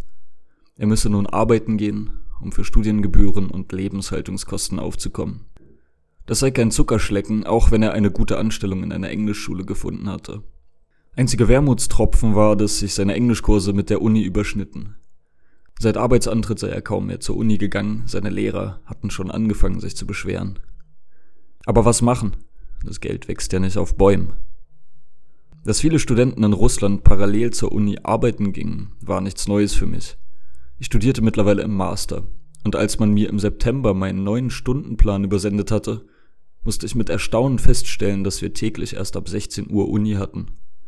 Bis abends um neun. Ich erfuhr denn, das käme daher, dass ein Gutteil der Masterstudenten eben schon berufstätig war. Viele gingen daher tagsüber arbeiten, kamen danach direkt in die Uni und kümmerten sich ab 21 Uhr noch um Hausaufgaben. Kein leichtes Leben. Meine Kommilitonen in Jekaterinburg teilten sich daher in zwei Gruppen. Die Nicht-Arbeitende, die entspannt in den Tag hineinlebte, tagsüber Hausaufgaben machte und am späten Nachmittag in die Trambahn gen Uni stieg. Und die arbeitende Gruppe, die abgehetzt und mit Verspätung in der Nachmittagsvorlesung auftauchte und quasi nie Zeit für Verabredungen hatte. Außer vielleicht mal am Samstagabend. Kaum war Ardash gegangen, standen auch schon Sanja und sein Kommilitone Daniel in der Tür. Es freute mich riesig, Sanja wiederzusehen. Mit ihm hatte ich in meinem ersten Semester in Kemerovo sehr viel Zeit verbracht, bevor auch er in den Sommerferien nach Kasachstan ausgereist und nicht wiedergekommen war. Er lachte, als er die Couch in meinem Zimmer sah. Scheiße, das Ding ist ja immer noch hier. Weißt du noch, wo wir das Teil hier raufgeschafft haben? Doch er klang resigniert, als er im Schnelldurchlauf zusammenfasste, wie seine vergangenen eineinhalb Jahre ausgesehen hatten. Weißt du noch, kurz nachdem wir mit Ilja campen waren in der Steppe, im vergangenen Juli, bin ich ja nach Schimkent ausgereist, weil die Uni meinte, höchstwahrscheinlich werden die Grenzen zu Kasachstan für Studenten offen bleiben. Aber dem war ja dann nicht so. Das Semester im September 2020 begann ohne mich. Ich saß daheim, konnte nur noch bedingt an der Uni teilnehmen und meine Eltern waren auch ein bisschen ärgerlich darüber, dass ich nun plötzlich wieder bei ihnen wohnte. Ich habe gekellnert in einer Karaoke-Bar und Eis im Park verkauft. Zwölf Stunden täglich stand ich mir am Eiswagen die Beine in den Bauch und hab Softeis gezapft. Aber für Ungelernte ist der Lohn in Kasachstan noch schlechter als in Russland. 1000 Rubel gab es am Tag. Und als ich dann im Mai, nach fast einem Jahr, zurückkam, da war irgendwie alles anders. Ilja hatte neue Freunde gefunden und hatte irgendwie keine Lust mehr, mich zu treffen. Das war sehr enttäuschend. Und andere Freunde waren fertig mit der Uni und weggezogen. Oder wir haben uns entfremdet, das kann schon passieren nach so langer Zeit. Selbst das Wohnheimleben ödet mich an. Mit den Wachfrauen und den Leuten, die nur im Zimmer sitzen und nichts unternehmen wollen. Um ehrlich zu sein, will ich weg. Ich habe begonnen, Tschechisch zu lernen und er begann demonstrativ auf Tschechisch bis zehn zu zählen. Aber ich bin müde. Uni, Arbeit, Hausaufgaben. Ich krieg das Tschechisch irgendwie nicht unter. Und ein Visum gibt's nur ab Sprachstufe B2. Tschechisch ist dem Russischen zwar sehr ähnlich, aber dennoch sogar zu ähnlich, weißt du? Es gibt hunderte Wörter, die gleich sind, aber unterschiedliche Bedeutung haben. Ujasny bedeutet schrecklich auf Russisch, auf Tschechisch, hervorragend. Owasch, Gemüse auf Russisch, Obst auf Tschechisch, Puschka, Kanone auf Tschechisch, das Gewehr, Vlast, Macht auf Russisch, Heimat auf Tschechisch. Es sind zig Russen dort, in Tschechien. Das ist ein idealer Kompromiss aus guter europäischer Bildung in einem sehr entwickelten Land. Mit überschaubarer Sprachbarriere auf der anderen Seite. Er goss sich Bier ein und trank mit großen Schlucken. Manchmal weiß ich nicht weiter. Ich habe schon überlegt, ob ich an der Polarexpedition in die Arktis mitmache. Einfach für einen Tapetenwechsel. Russland hat dort eine Forschungsstation und man konnte sich als Geologe bewerben. Ich bin ja schon im achten Semester Geologie, das reichte denen. Ich war da letzten Mittwoch bei einem Vorstellungsgespräch. Richtig schick alles. Irgendein namhafter sibirischer Geologe in Anzug, die Anwärter um einen glatt polierten Konferenztisch, alle saßen in Lederstühlen, wippten da so vor und zurück, während er erklärte, was auf uns zukäme. Neun Monate vor Ort, kein Heimaturlaub, arbeiten bei minus 60 Grad. Die Bezahlung zwar fürstlich, aber bei dieser Aussicht haben die meisten, ich inklusive, dann doch das Handtuch geworfen. Yeah, yeah.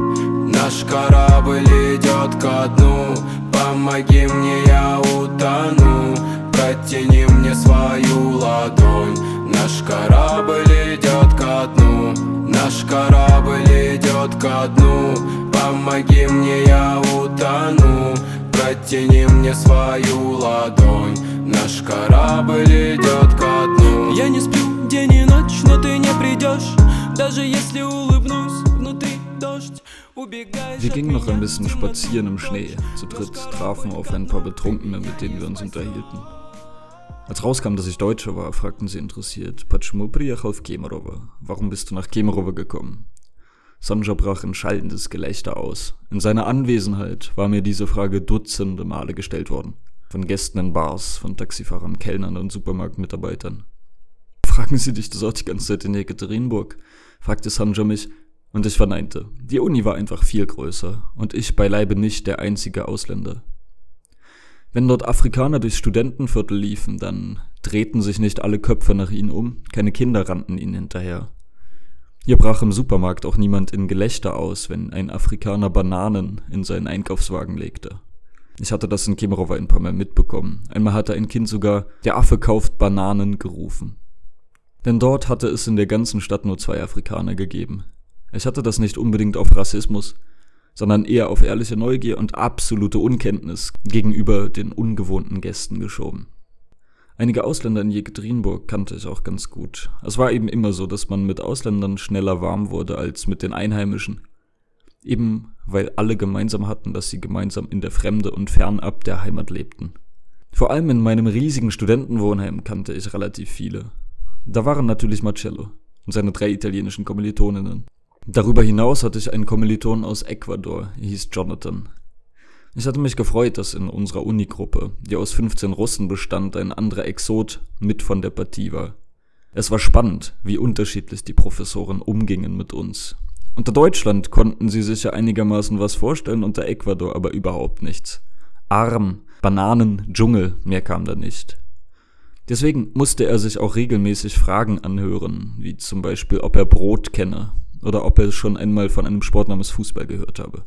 Über ihn hatte ich eine ganze Menge seiner Landsleute kennengelernt. Nicht Landsleute im engeren Sinne, aber spanischsprachige Süd- und Mittelamerikaner.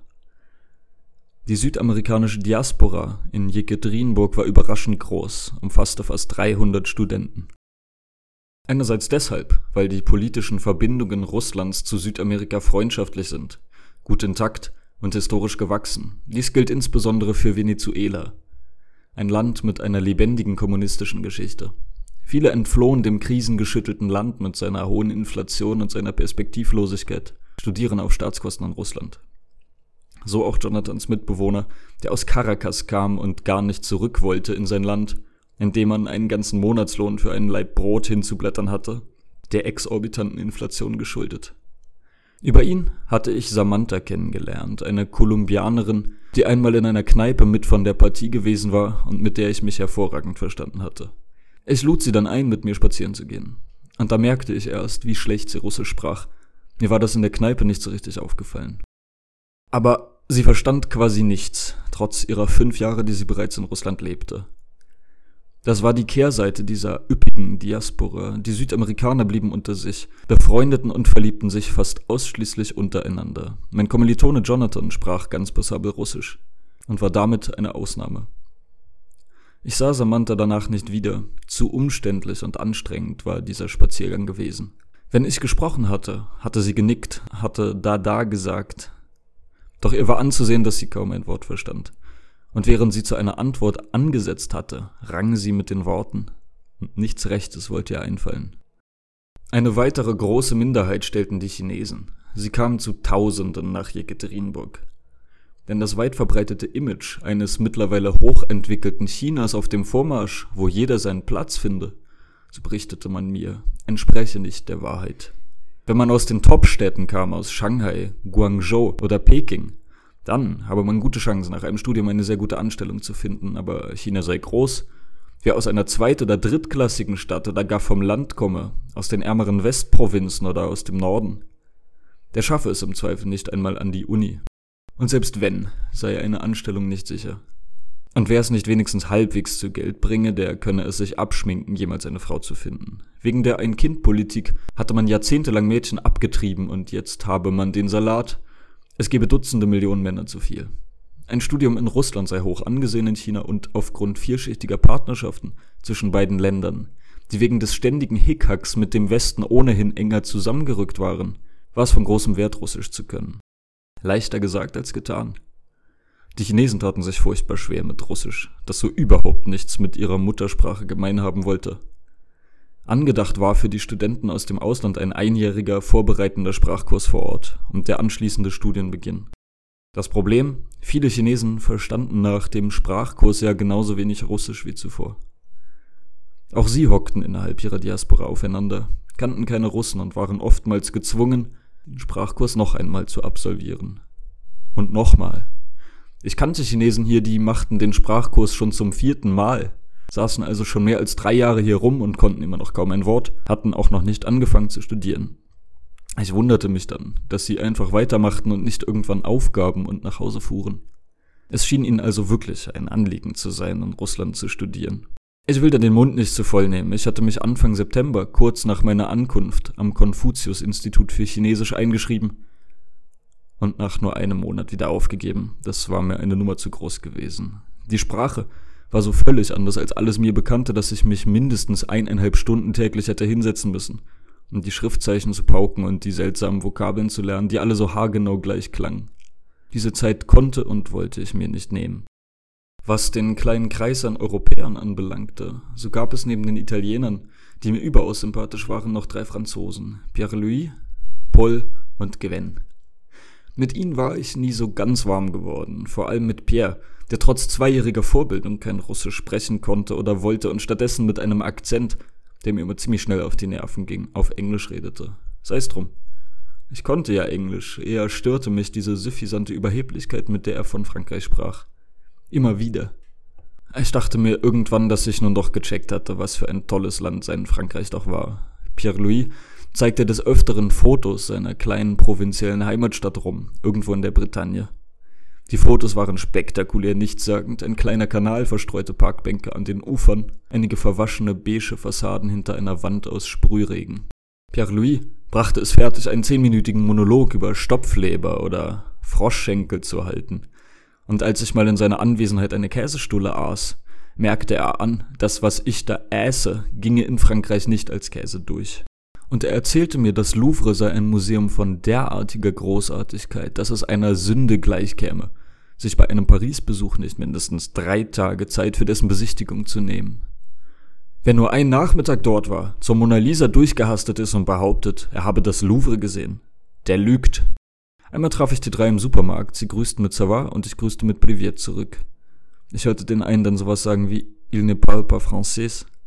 Der spricht ja wirklich gar kein Französisch.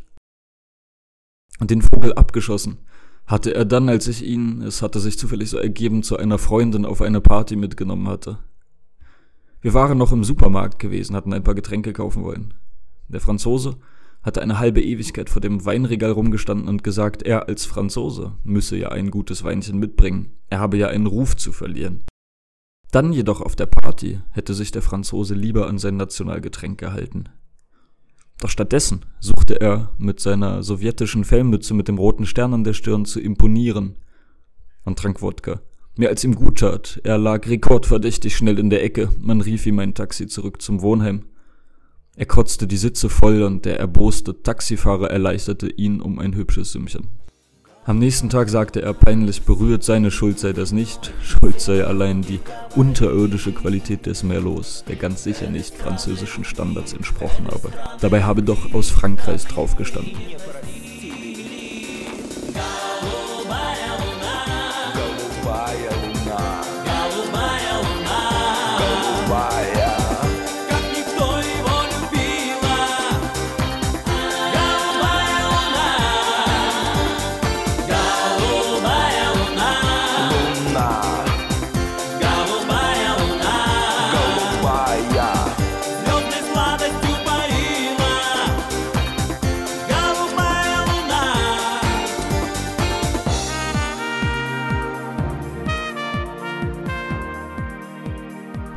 Wieder bis um 3 Uhr wach gewesen war, schlief ich mich mal so richtig aus.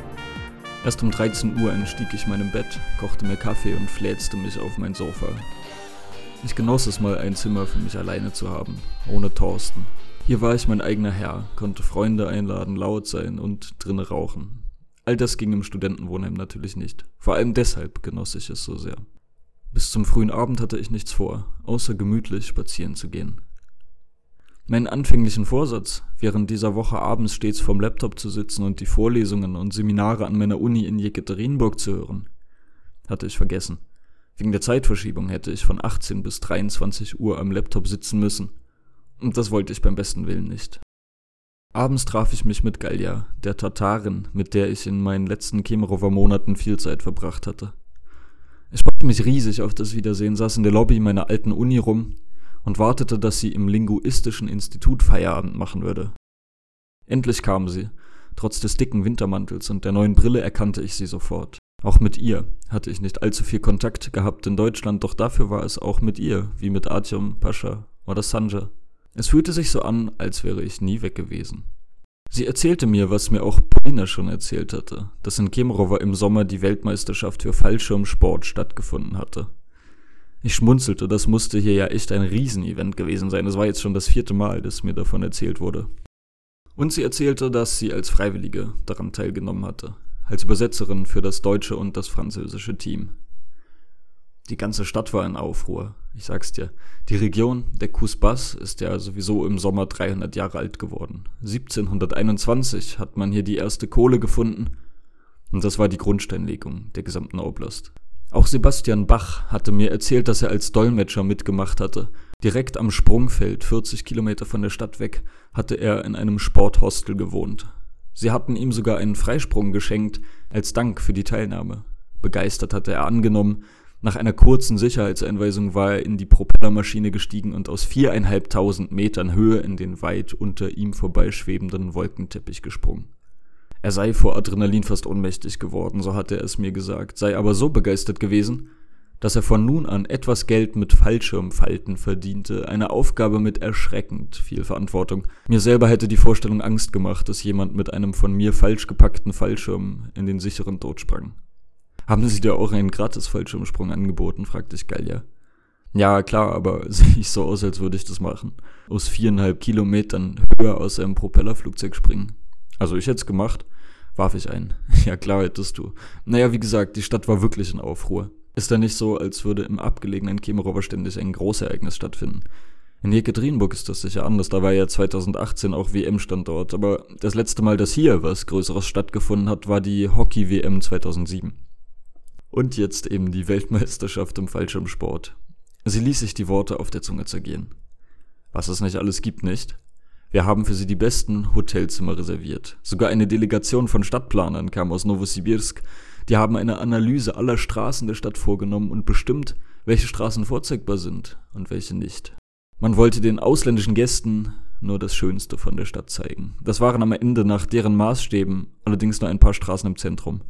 Nur da durften die Busse lang, nirgendwo sonst. Selbst wenn die Busse Riesenumwege fuhren, alle anderen Straßen waren tabu. Wenn du mich fragst, absurd. Die Leute sind ja nicht bescheuert, die merken doch, dass ihnen da Theater vorgespielt wird.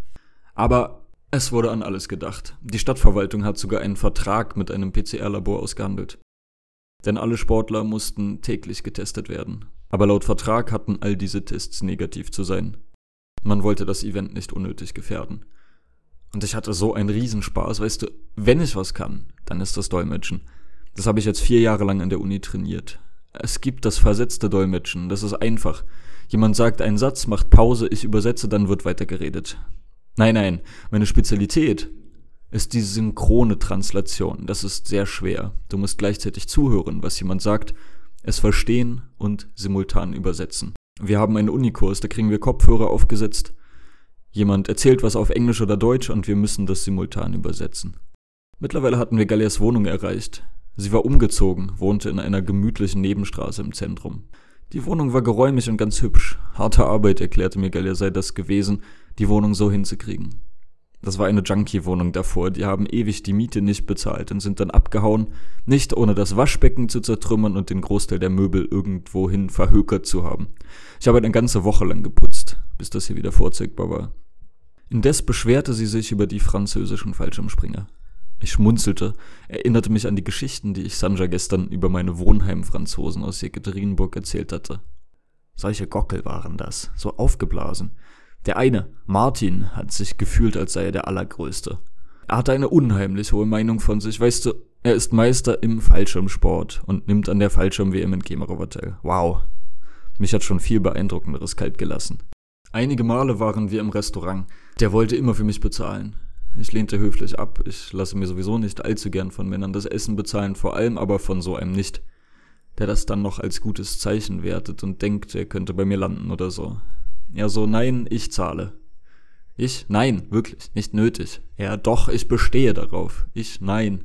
Und dann rannte der Franzose plötzlich zur Kasse. I will pay for her, rief er, und die anderen Gäste in dem Restaurant griffen sich an die Stirn, auch ich ließ es dann gut sehen.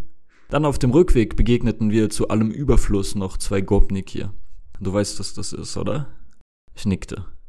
Gopniki waren eine Erscheinung vor allem der 90er Jahre. Jungsche Typen, die sich in Gruppen zusammenrotteten, tranken, Sonnenblumenkerne knabberten und sich vornehmlich draußen aufhielten, in der ihnen so typischen Sitzhaltung, die in Deutschland etwas salopp als Russenhocke bezeichnet wird.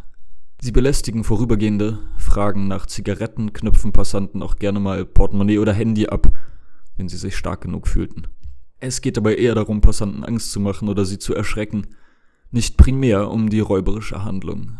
Gopnikis sind selten geworden, doch hin und wieder trifft man sie noch an. Wenn man von ihnen aufgehalten oder angesprochen wird, dann bezeichnet man das als Gobstop. So geschah dies auch Gallia und ihren drei Franzosen. Sie liefen durch die nächtlichen Straßen nach Hause, Gallia geleitete sie zur Unterkunft, und da stellten sich ihnen zwei betrunkene, halbstarke in Trainingsanzügen in den Weg, die gehört hatten, dass dort Ausländer waren.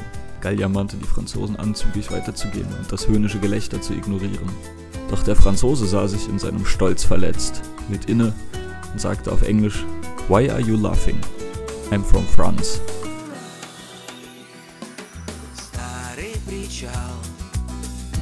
На волне качает старый причал Будто вспоминает солнечный дождь И голоса старых друзей. На площадях Зонтики качались в ритме дождя. Песни начинались в ритме дождя В ритме любви и солнца Качает волна Нашу пристань, юность моя Снова близко, если Gallia schob Chebureki in die Mikrowelle. Halbmondförmige Teigtaschen mit Lammfleisch, ein ursprünglich tatarisches Gericht, das sich nun auch in Russland großer Beliebtheit erfreut. Man kann die Teigtaschen in fertiger Form im Supermarkt kaufen. Wenn du so von diesem Fallschirmspringer-Zeugs erzählst, wir hatten in Jekaterinburg was ganz ähnliches, erzählte ich. Ende September begann hier die sogenannte Ural-Biennale. Vielleicht kennst du ja die Biennale von Venedig, die Biennale, dieses riesige Film- und Kunstfestival. Solche Biennalen gibt es ja an vielen Orten. Biennale heißt eigentlich ja nur alle zwei Jahre stattfindend. Und seit zwölf Jahren gibt es im Ural auch eine Biennale, die Industriebiennale Ural. Und in diesem Jahr gingen diese Festspiele in die sechste Runde. Ich erfuhr davon zufällig von einem deutschlernenden Bekannten, dass die da Freiwillige mit guten Fremdsprachenkenntnissen suchten. Sowas gibt es in Jekaterinburg nicht alle Tage, deswegen hat sich die halbe linguistische Fakultät beworben. Naja, das Groß aller Freiwilligen sollte da eigentlich nur Sachen schleppen oder beim Aufbau helfen. Aber es gab drei Dutzend lukrative Stellen, die suchten nämlich persönliche Assistenten für die Künstler, die aus über 30 Ländern einreisten. Und dafür musste man natürlich sehr gute Kenntnisse haben. Und ich habe mich direkt beworben gesagt, dass Deutsch meine Muttersprache ist. Die riefen mich direkt zurück und nach zehn Minuten war ich engagiert. Ich musste mich dann mit der Koordination für Freiwilligenarbeit treffen, die auch gleich einen Job für mich hatte. Noch in dieser Nacht landete nämlich ein Künstler, der in Nürnberg den Lehrstuhl für freie Kunst innehat und in Fachkreisen bekannt ist für seine Ausstellungen in Osteuropa. Seine Maschine aus Moskau landete um zwei Uhr morgens in Jekaterinburg. Ich sollte den Mann abholen, ins Hotel bringen und ab dann für jedes seiner Anliegen zur Verfügung stehen. Man drückte mir ein Kuvert mit einem dicken Bündel Rubelschein in die Hand. Das gibst du ihm. Das sind seine Spesen, hieß es. Das Hotel ist bereits bezahlt und hier ist noch eine russische SIM-Karte für ihn. Sie wies mich an, eine Taxi-App herunterzuladen und mich dort mit einer Codenummer zu registrieren.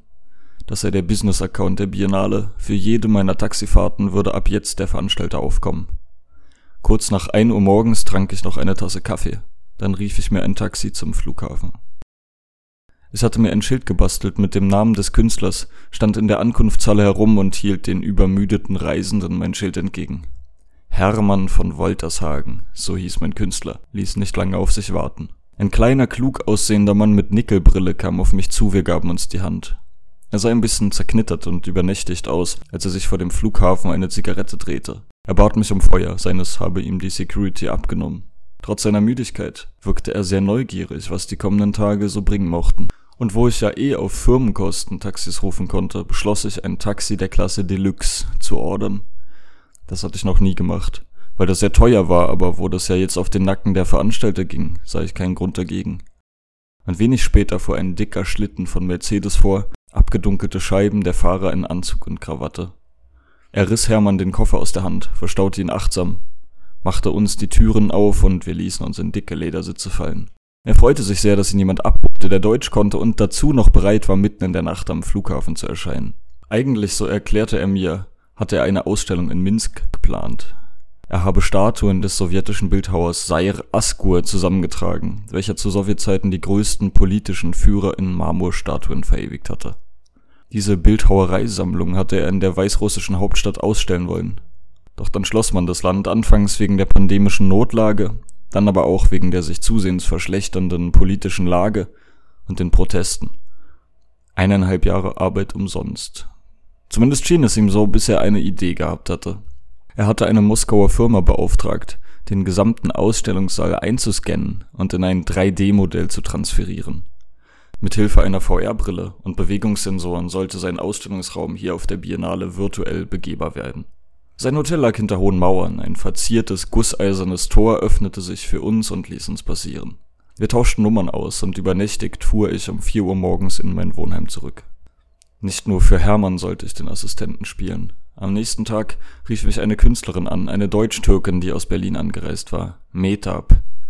Sie sprach Deutsch und Türkisch, aber wenig Englisch, daher bat sie mich, zu ihr zu kommen und zu dolmetschen. Es gebe Probleme beim Aufbau ihrer Performance. Sie klangen gestresst und ärgerlich. Eine halbe Stunde später traf ich im Stadtzentrum ein. Metab stand dort mit einigen jungen russischen Künstlertypen. Man verstand sich gegenseitig nicht und das verschlechterte die ohnehin schon angespannte Stimmung noch weiter.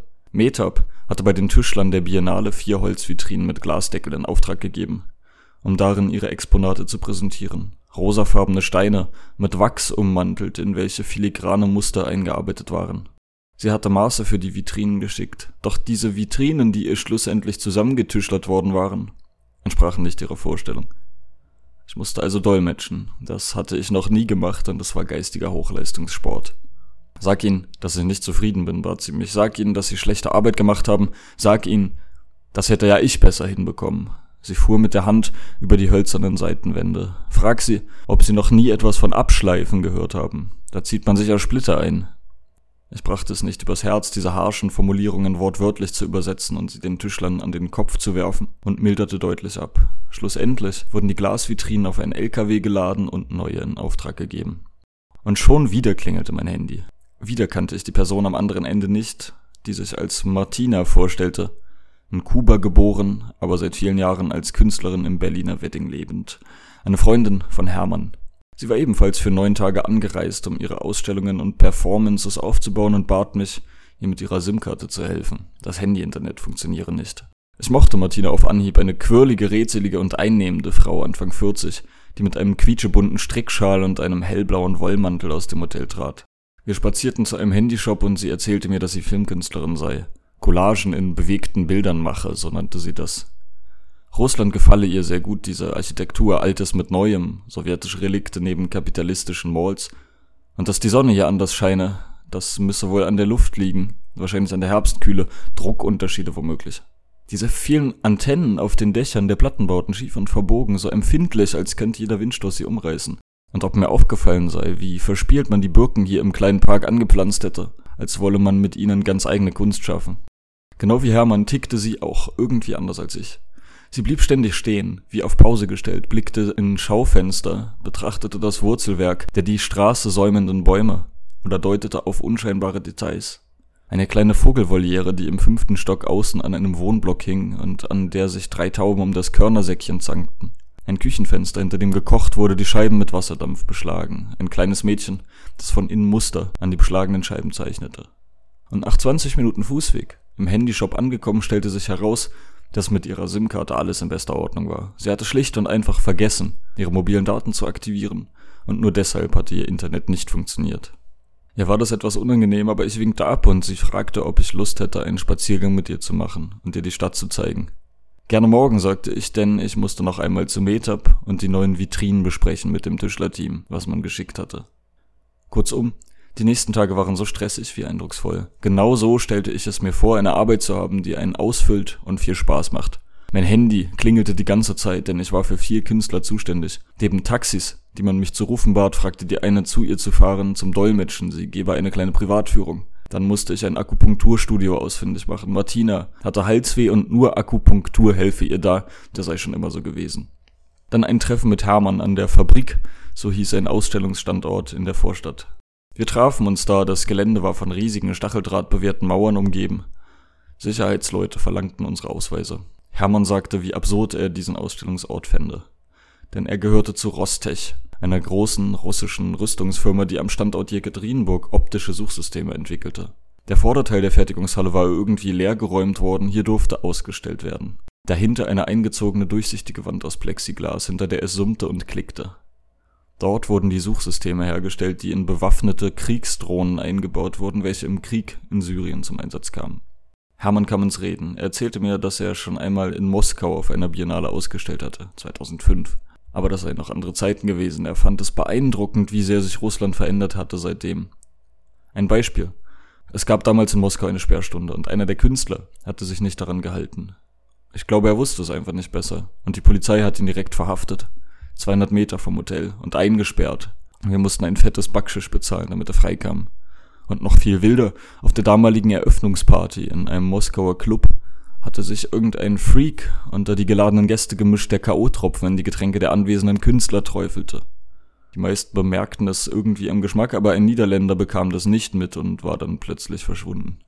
Der ist erst am nächsten Tag wieder aufgetaucht, am späten Nachmittag in irgendeinem Moskauer Vorort, untenrum nackt, aufgewacht in einem Schneehaufen am Straßenrand, unterkühlt und ohne jede Erinnerung. Da er weder Hose noch Unterhose trug, schien er sogar irgendwie froh, sich an nichts erinnern zu können. Ich glaube, er wollte so genau gar nicht wissen, was passiert war. Derlei kann ich mir beim besten Willen nicht mehr vorstellen heutzutage. Eröffnungspartys indes, wenn auch ohne K.O.-Tropfen, gab es in dieser ersten Biennale-Woche zum Abwinken. Jeden Tag war eine. Und die persönlichen Assistenten der Künstler hatten Zutritt. Die Locations waren eine exklusiver als die andere, einmal sogar in der Manege des Staatszirkus. Buffet, gratis Getränke, Live-Musik.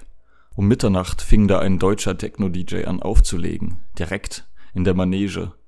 Der Boden war kniehoch mit langen silbernen Lametta-Streifen bedeckt, die Leute tanzten da völlig außer sich. Stroboskop und Nebelmaschine betäubten die Wahrnehmung und wie in Zeitlupe sah man das Lametta, das von den euphorisch Tanzenden pausenlos in die Luft geschmissen wurde. Ich freundete mich da mit einer Freiwilligen an, trank mit ihr und wir unterhielten uns über unsere Künstler und deren Marotten. Derer gab es einige, denn wir waren uns einig, dass sie wirklich ein bisschen anders tickten als wir, und dann tanzten wir bis zur Besinnungslosigkeit. Es war Wahnsinn, die ganze Woche verlief, so den ganzen Tag im Firmentaxi quer durch die Stadt gegurkt, Dolmetschen, Stadtführungen, Besorgungen, Essen gehen mit den Künstlern, das Abklappern der Ausstellungsorte und ab 20 Uhr dann diese Eröffnungspartys, wo wir immer bis 5 Uhr morgens blieben, uns am kalten Buffet den Bauch vollschlugen und uns mit zugekoksten, ausgeflippten Künstlern unterhielten. Drei Stunden Schlaf, dann klingelten schon wieder die Handys und ab ging's zu den nächsten Einsätzen. Und als dann am Samstag die ganzen Künstler nach Hause flogen, da fand ich das richtig bedauerlich. Von mir aus hätte das gerne noch so weiterlaufen können. Vor allem die Gespräche mit den ausstellenden Künstlern waren sehr spannend gewesen. Mit den Leuten, die in der ganzen Welt zu Hause zu sein schienen, ständig auf Achse auf irgendwelchen Kunstfestivals in aller Welt ausstellend. Hermann sagte, bis Ende des Jahres werde er noch nach Taipei, Odessa, Lissabon und Kapstadt reisen. Und bei Marina sah der Terminkalender ganz ähnlich aus. Sie war ohnehin ein Musterbeispiel für einen Menschen, der alle Möglichkeiten der heutigen globalisierten Welt zu nutzen weiß. Geboren auf Kuba, aufgewachsen auf La Palma, mit 15 nach Deutschland ausgewandert ohne Schulabschluss und nach einer abgeschlossenen Fleischerlehre ein Stipendium für die UDK in Berlin erhalten. Dann hatte sie in Norwegen studiert, zwei Jahre in Neapel gelebt, neun Monate in Argentinien verbracht. Sie sprach fünf Sprachen fließend, schien sie manchmal nicht auseinanderhalten zu können, sprach im Wechsel Deutsch und Englisch mit eingestreuten Spanischbröckchen. Ihre Geschichte faszinierte mich. Sie erzählte mir von ihrem Vater, der eines Tages die Familie über Nacht verlassen hatte und 16 Jahre lang verschwunden blieb. Er hatte in dieser Zeit auf den Kanaren das große Geld gemacht mit ein paar Hotels, ein Lebemann sondergleichen, Kokain, Zigarren, tagelange Partys, Alkohol, ständig wechselnde Frauen und einen regelrechten Harem im Schlepptau. Dann ist er doch irgendwann wieder aufgetaucht bei uns. Die Hotels waren pleite gegangen, sein Partner im Knast, er selber nur wegen guter Kontakte noch auf freiem Fuß. Vielleicht war er kein guter Vater, aber irgendwie hatte er es einfach drauf. Selbst jetzt hat er es irgendwie geschafft, eine hübsche Wohnung mit Blick auf den Ozean zu bewohnen, von seiner kleinen Rente. Die Hotels sind ja weg und sein Partner im Knast, er aber nicht. Kerngesund noch dazu, nur das Kokain lässt er jetzt bleiben. Er ist 75 und sein Arzt sagt, er würde seinem Herzen da doch zu viel zumuten. Oh, ich schweife ab. Naja, du hörst schon raus, wie spannend das für mich war. Galia lachte. Da hat es ja richtig mit der High Society zu tun. Aber bezahlt wurde das nicht, oder? Leider nein. Außer halt freier Eintritt zu den Veranstaltungen und diese zig Taxifahrten, die da inklusive waren. Die viele Zeit, die ich investiert habe, ist es das allemal wert gewesen. Ohnehin, mir scheint es, als hätte ich ein Händchen dafür, spannende Tätigkeiten aufzutreiben. Ich habe nämlich Arbeit gefunden. Ab Dezember bin ich in der Staatsbibliothek der österreichischen Botschaft angestellt, als freiberuflicher Mitarbeiter. Ich soll dort Vorträge halten, zu selbstgewählten Themen, die mit Deutschland oder mit der deutschen Sprache zu tun haben. Die schreiben das dann als Programmpunkt auf ihre Webseite, ich halte da meinen Vortrag und stelle anschließend die Vorbereitungs- und Auftrittszeit in Rechnung. Anfang Dezember ist mein erster Auftritt über Russland aus den Augen eines Deutschen. Das ist ganz spannend dort. Die Bibliothek befindet sich im sogenannten Haus der Bibliotheken. Die haben mich darum geführt beim Vorstellungsgespräch. Jeder Raum eine andere Bibliothek. Es gab die chinesische, die kirgisische, die französische und die argentinische. Sogar eine amerikanische Bibliothek hatten sie da und die war wie in einem schlechten Film. Sie schlossen die Tür auf, machten Licht, alles unordentlich und schlecht in Schuss, Staub auf den Buchrücken, Spinnweben in den Ecken und eine flackernde Deckenlampe. Man hatte mir dann erklärt, die Beziehungen zwischen den USA und Russland hätten sich in den letzten Jahren merklich verschlechtert.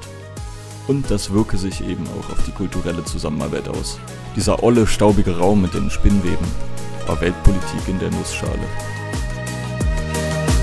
Ты со мной и день, и ночь Все затмило на земле И уходят мысли прочь Мысли, что не о тебе Разве можно посчитать Расстояние до планет И любовь как звездопад? Нет ее предела, нет.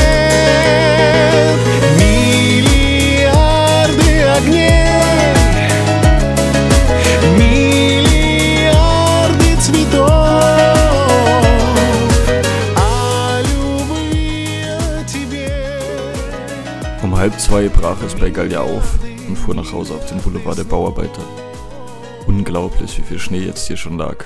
Er türmte sich beidseits der Straßen zu meterhohen Bergen, wurde in LKWs kolonnenweise weggeschafft. Kein Vergleich zu Jekaterinburg, wo der Schnee fiel und wieder taute, fiel und wieder taute, immer so weiter. Ich hasste die Tage dort, wenn es tagsüber regnete und nachts alles zufror. Wenn man dann am Morgen vor die Tür trat und alles spiegelglatt überfroren war, wurde jeder Schritt zu einem gefährlichen Balanceakt. Die Tage in Kemerovo vergingen wie ein Rausch. Mein letztes Jahr lebte in seiner ganzen Heftigkeit wieder auf. Einmal mehr wurde mir klar, dass man meine Zeit in Kemerovo und Jekaterinburg unmöglich vergleichen konnte. Das gesamte Kapitel Jekaterinburg verlief bislang einfach so viel normaler als mein Erasmus in Sibirien. Erstens war der ganze Zauber weg gewesen, als ich in den Ural gekommen war. Ich kannte viele Tricks und Kniffe einfach schon, hatte mit der Sprache keinerlei Schwierigkeiten mehr. Zweitens war Jekaterinburg als Stadt viel gewöhnlicher, groß, gut entwickelt, wirtschaftsstark, aber auf seine Weise auch unauffällig. Weder existierte hier allzu viel Protz, Großmannssucht, Verschwendungswahn. Andererseits gab es auch weniger arme verwahrloste Ecken, die im abgelegenen sibirischen Kemerovo häufiger anzutreffen waren. Vor allem gab es hier schmucklose und unscheinbare Neubauviertel, die nichts vom verruchten, groben Sowjetscharme 60 Jahre alter Plattenbauten hatten. Sie strahlten aber generell überhaupt keinen Charme aus. Man sah durch diese Häuser hindurch, sie waren überall und verstellten die ganze Stadt, aber man bemerkte sie kaum. Hier qualmte kein undurchsichtiger Qualm aus den Schloten der Chemiewerke und Kuckereien, keine dörflich anmutenden Häuschenviertel, kein Wohnheim, in dem die Wächter die Rucksäcke kontrollierten. Autofahrer fuhren angeschnallt, die Mehrheit rauchte E-Zigaretten und Spielunken wie das Vinyl suchte man hier vergeblich.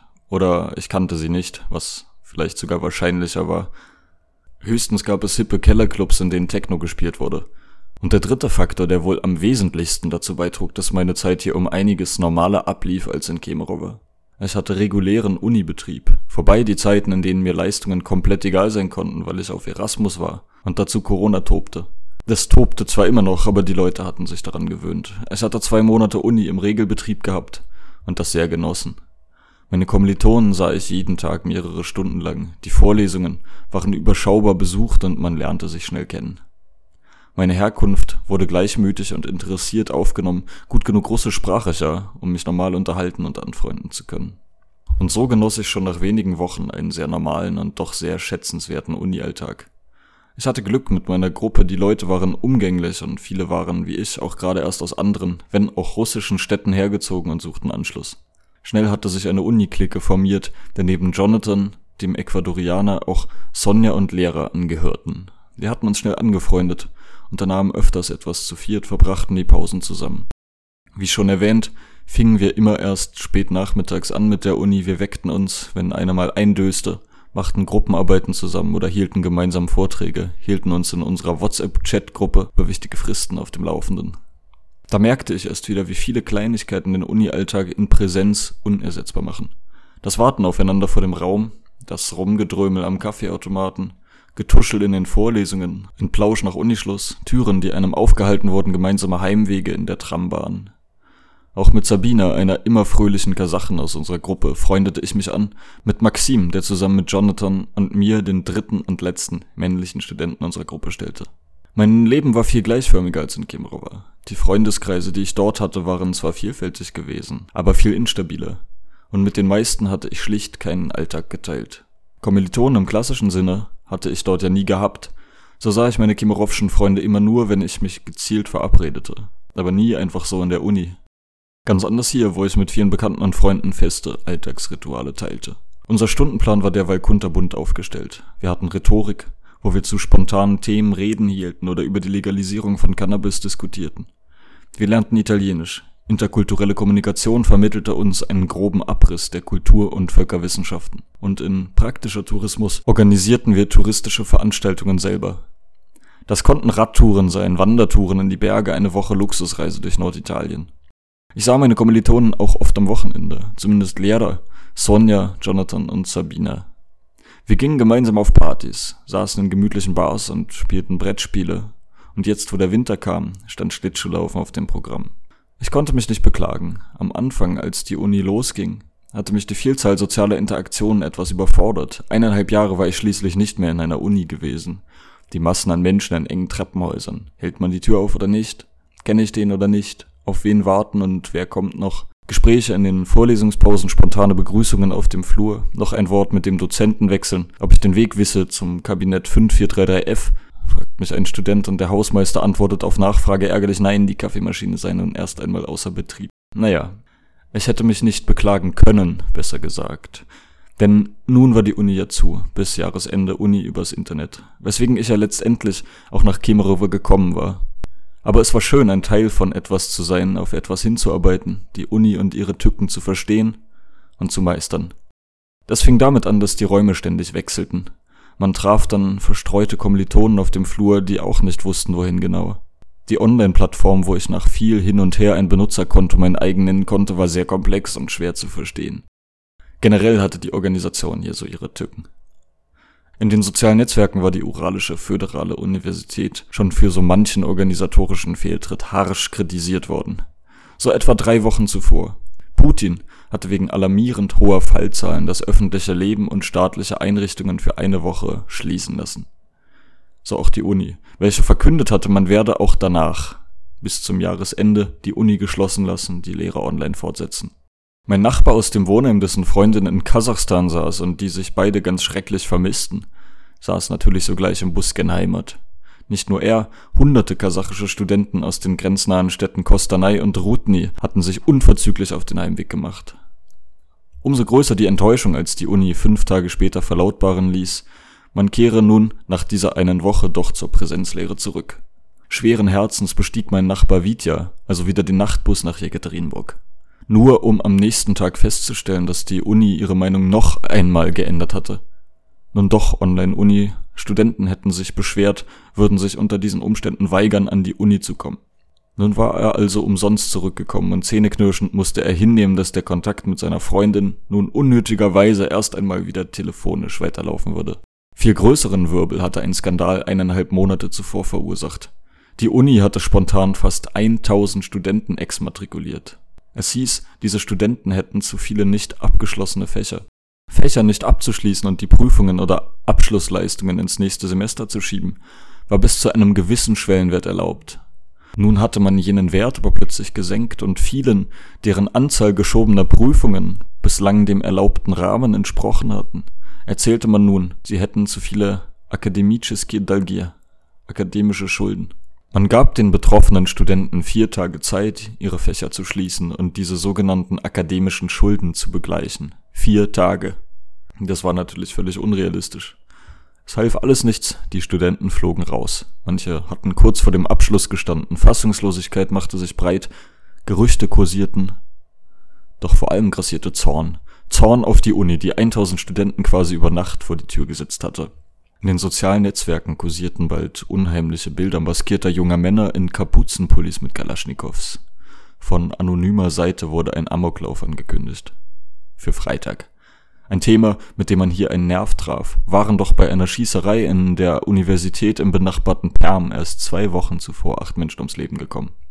Die Uni nahm die Drohungen sehr ernst.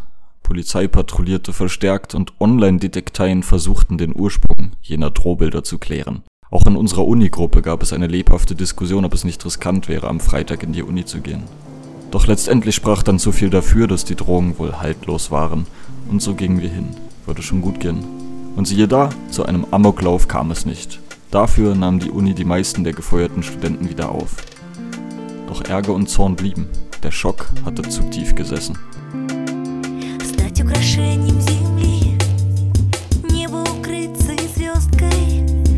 cada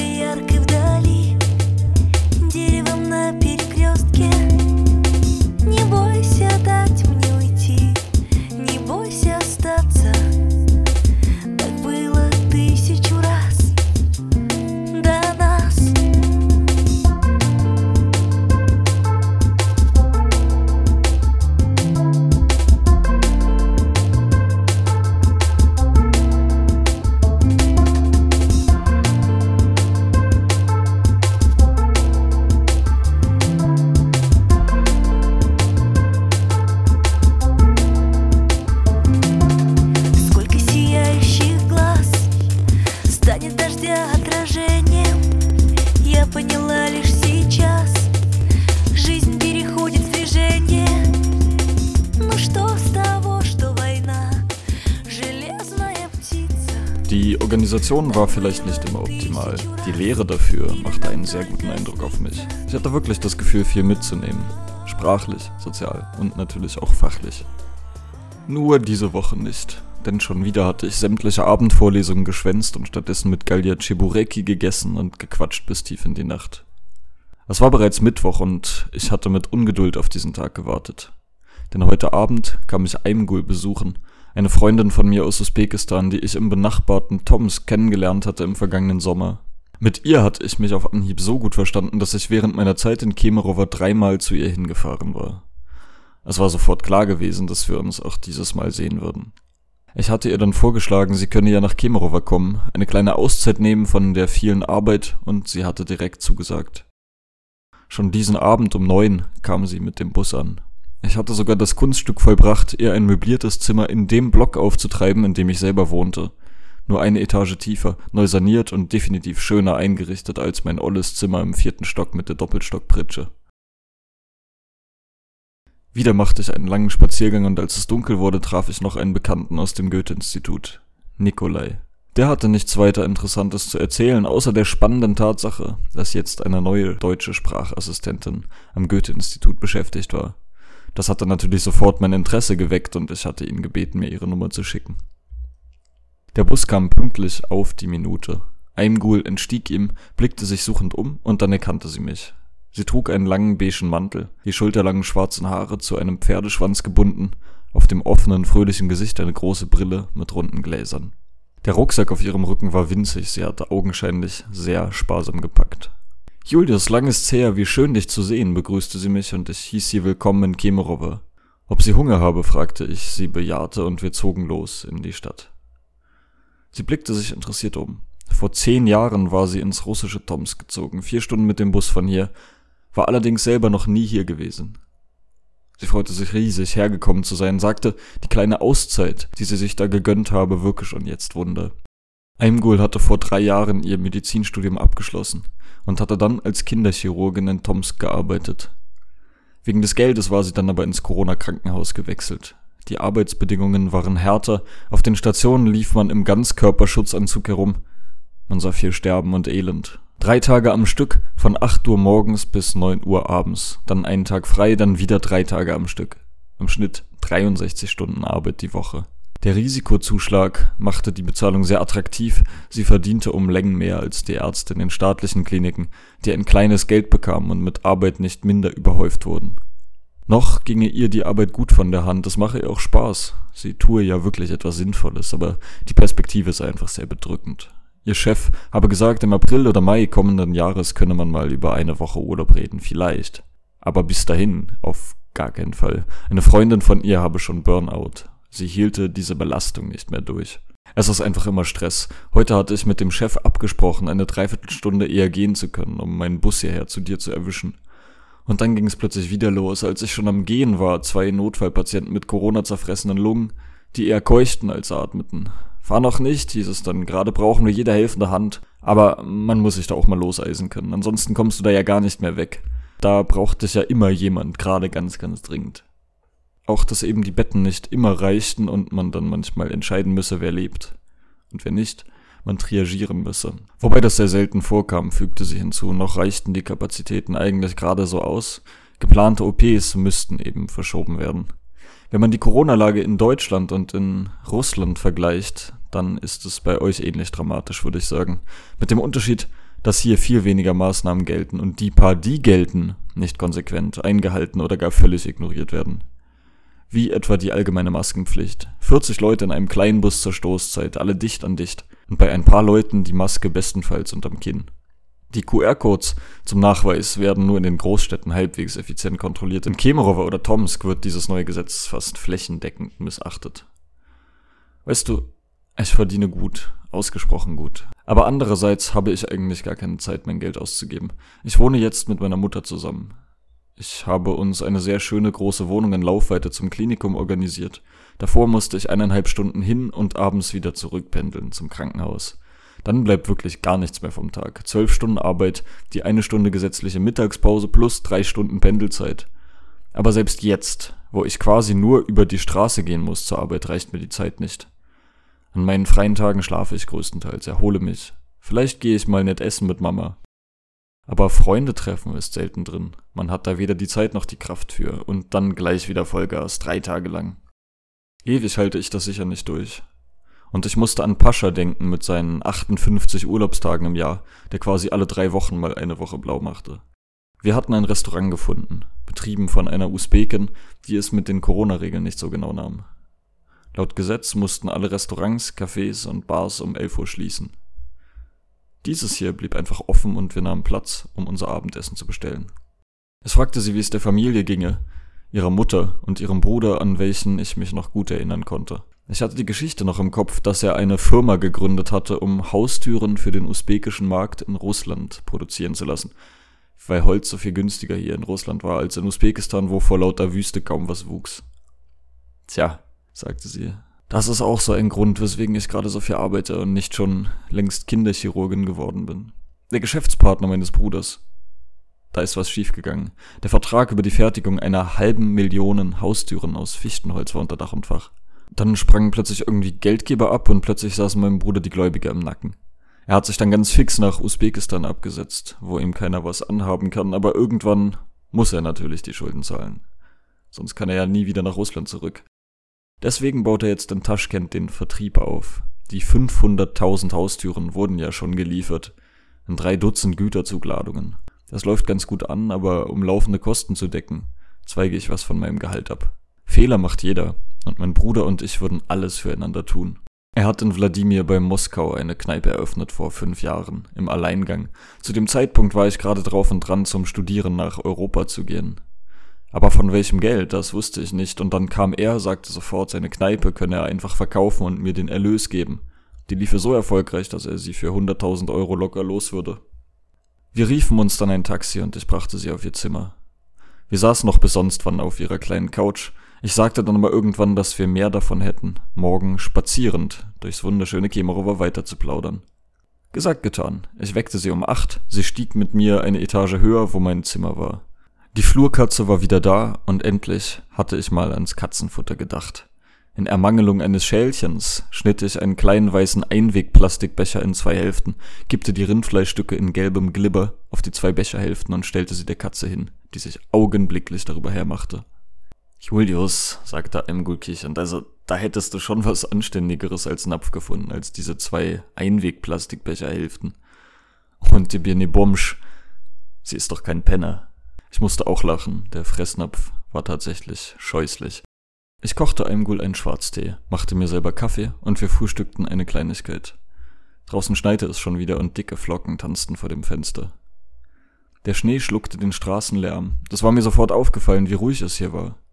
In Jekaterinburg war der Straßenlärm manchmal unerträglich. Hier verschluckte der Schnee ihn. Alle Geräusche klangen weit entfernt, wie durch Watte. Wie ihr Leben so sei auf der Corona-Station, das wisse ich ja nun, sagte sie. Nun solle ich doch auch mal etwas aus meinem Leben in Jekaterinburg erzählen. Wen hast du so kennengelernt? Was machst du? Wie verbringst du deine Zeit? Wie geht's dir da? Vermisst du Deutschland nicht oft? Familie und Freunde? Klar vermisse ich sie oft, sagte ich. Meine kleine Schwester, meine Eltern und Großeltern, meine Freunde. Man kann ja ganz passabel Kontakt halten über das Internet, aber trotzdem fehlen sie mir natürlich. Aber oft habe ich gar nicht so die Zeit daran zu denken, denn im Gegensatz zu meiner Kemerower-Zeit sind meine Tage hier wirklich voll. Uni, Hausaufgaben, Freunde treffen, Schwimmbad, Partys, Behördengänge und Bürokratie. Sogar zur Fahrschule gehe ich. Gerade erst am Sonntag hatte ich meine letzte Theorieeinheit. Ui, erzähl mal, sagte sie, ich will auch bald mit Führerschein anfangen, wenn die verflixte Arbeit endlich mal weniger wird. Uch, um ehrlich zu sein, ich find's ziemlich langweilig. Elf Theorieeinheiten hatten wir zu je vier Stunden. Führerscheintheorie. Das hat mich so angekotzt irgendwann, dass das so ins Detail ging. Eine halbe Stunde haben wir über Trambahnampeln gesprochen. Dann der Reihe nach alle 15 Beleuchtungseinheiten eines Autos durchgenommen, inklusive der Nummernschildbeleuchtung. Immerhin lerne ich da Russisch-Vokabeln, die mir sonst wohl niemals unterkämen. Gestrichelte Fahrbahnmarkierung, Seitenspiegel, Gegenverkehr, statische Anhängerkupplung, Straßenverkehrsordnung bald habe ich Prüfung, dann beginnt schon die Praxis. Aber naja, eigentlich nicht weiter der Rede wert. Naja, und sonst stehe ich meistens um neun auf, frühstücke, gehe manchmal ins Uni-Schwimmbad, mache Hausaufgaben, treffe vielleicht jemanden auf einen Kaffee und dann ist auch schon Uni. Bis um neun Uhr abends.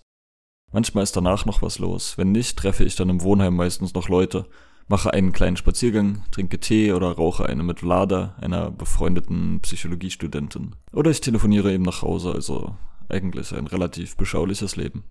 An den Wochenenden wird dann gelebt. Wenigstens eine Party habe ich schon immer geplant. Da kann man sich mal austoben. Oft fahre ich aber auch raus in die Natur. Wir haben zig Seen hier in der Nähe, die uralische Bergteiger, Steppe im Osten. Im September, als ich noch nicht so wirklich Leute kannte, bin ich ein paar Mal campen gefahren. In die Taiga raus, bin vier Tage lang durch die Einöde marschiert und hätte bald geweint vor Schönheit. Die Birkenwälder mit den gelb-roten Blätterkronen, dahinter ruhige, glatte und frische Seen. Jedes Dorf einen Tagesmarsch vom anderen entfernt. Ich habe mir einen Armeeschlafsack gekauft, der bis minus 20 Grad warm hält. Mich dann in die Steppe unter drei Birken gelegt in mein kleines Einmannzelt. Nachts kam die Jagdaufsicht. Die dachten, ich wäre ein Wilderer und dann haben sie mein Zelt und Rucksack durchsucht. Sie glaubten mir nicht, dass ich kein Gewehr bei mir hatte fanden dann aber doch nur mein Regenponcho, Knäckebrotreste und Büchsenfleisch. Ich liebte die Morgende, wenn man erst gar nicht aus dem Zelt raus wollte, weil es so scheißkalt war draußen, aber dann rappelte man sich doch hoch, Plane auf, alles raureif überfroren in der friedlichen zarten Morgensonne. Vor mir nur der spiegelglatt daliegende See. Einmal bin ich auf einen kleinen Hügel gestiegen, habe da gezeltet, rundherum nur die herbstlichen Wipfel der Tigerbäume, sanft geschwungen bis zum Horizont umfangen von einer majestätischen Stille und der nächste Ort 30 Kilometer entfernt. Aber für solche Späße habe ich jetzt gar keine Zeit mehr. Irgendwie bin ich schon zu eingespannt. Ich bin froh, wenn sich mal noch wenigstens einen Tag findet, um raus in die Natur zu fahren. Letztens hat es geklappt, in der unifreien Woche, als alles geschlossen war. Eine Freundin aus der Uni, Katja, hat ein Auto und wir sind gemeinsam in irgendein Tigerkaff gefahren. Zig Kilometer einen Pfad lang bis zu einem zugefrorenen See, der bis zum Horizont reichte. Das war krass.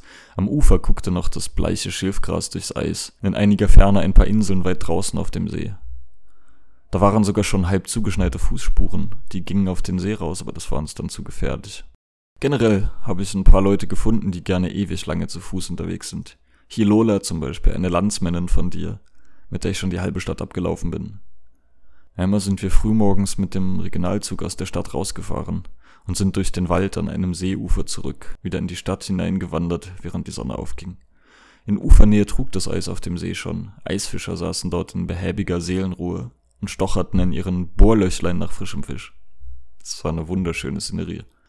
Ach, und sonst eben viele Leute aus der Uni, die ich treffe. Sabina, Lehrer, Sonja, Jonathan. Die sind eigentlich immer dabei, wenn es irgendwo hoch hergeht. Dann kenne ich noch ein paar andere Freiwillige von meiner Arbeit auf dem Filmfestival. Ein paar Deutschlerner, die Wohnheim-Italiener, meine zahlreichen Rauchbekanntschaften und die Leute aus der Nationalbibliothek der österreichischen Botschaft. Es ist ja eigentlich immer so.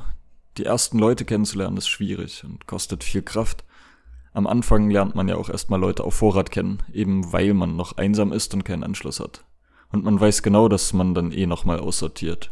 Am Anfang hatte ich zum Beispiel kurz mit einem Jurastudenten zu tun, den ich in der Uni getroffen hatte. Er hatte mir gesagt, dass er Deutsch lerne.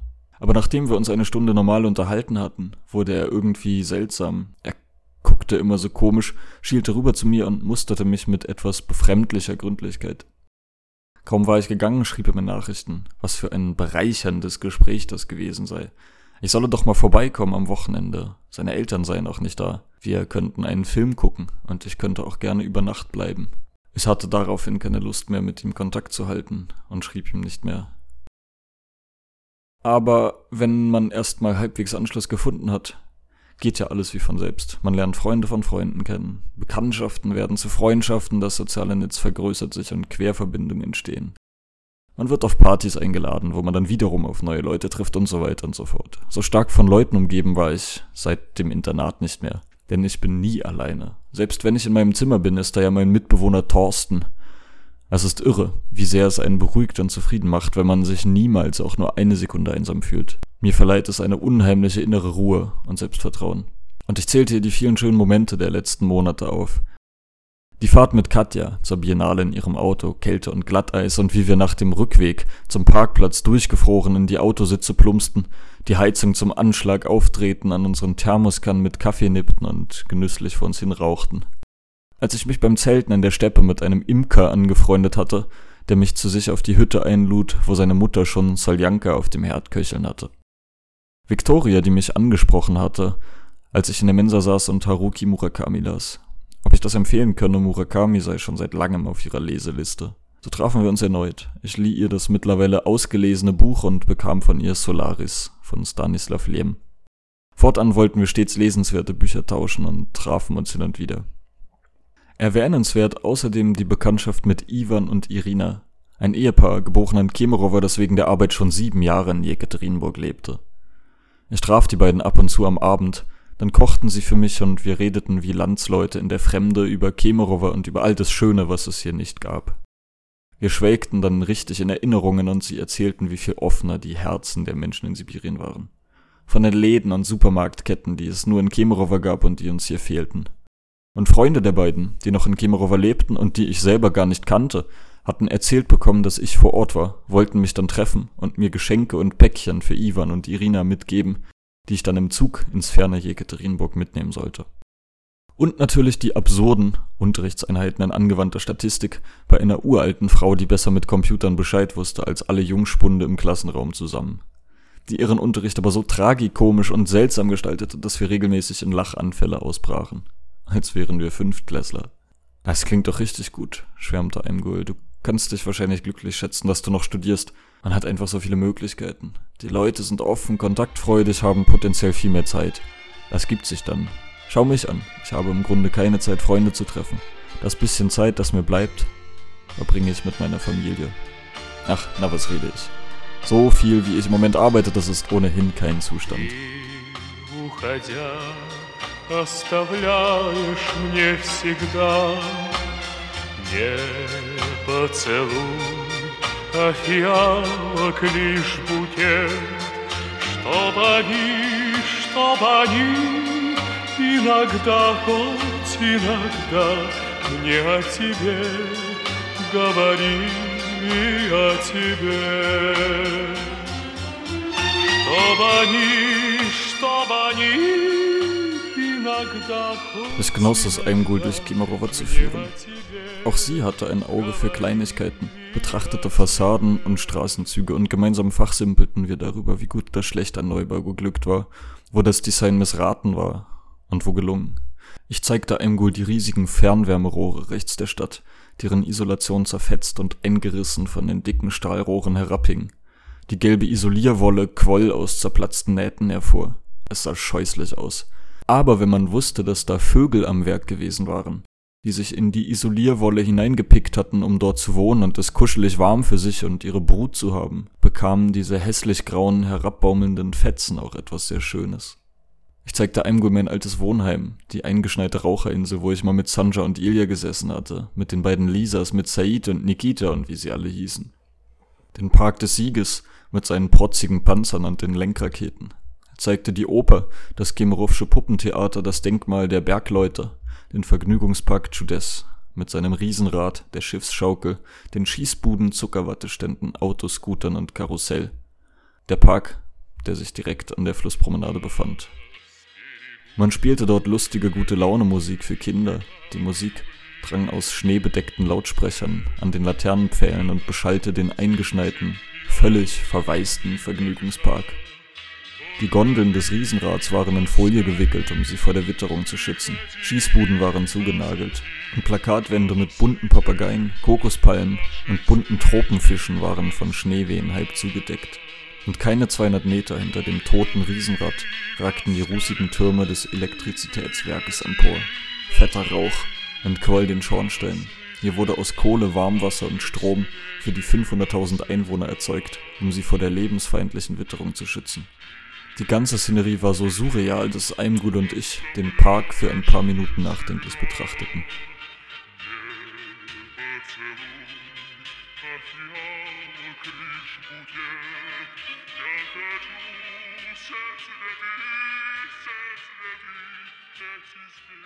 Anschließend gingen wir in die Räumlichkeiten der ehemaligen DOSAAF, der Gesellschaft zur freiwilligen Unterstützung von Armee, Luftstreitkräften und Flotte – einer einstigen sowjetischen paramilitärischen Organisation.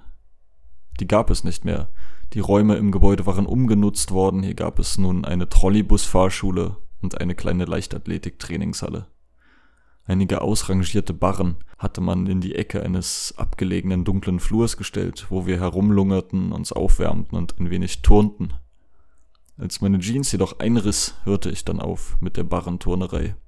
Wir waren in dieses komische Gebäude wegen der frei zugänglichen Toiletten gegangen und wegen einer gemütlichen Kantine, die ich noch kannte, wo uns eine schwergewichtige Matrone Borscht aus einem Blechfass auf Plastikteller häufte und uns starken schwarzen Kaffee dazu aufs Tablett stellte. Aus dem Radio dudelte Musik. Es war schon bald fünf und Aimgul würde sehr bald mit dem Bus nach Tomsk zurückkehren müssen. Ich fand das schade, aber die Arbeit rief. Vor dem Fenster ging die Sonne unter, wir sahen einigen Bauarbeitern zu, die auf dem benachbarten Dach herumturnten und wahrscheinlich halb blöd wurden vor Kälte.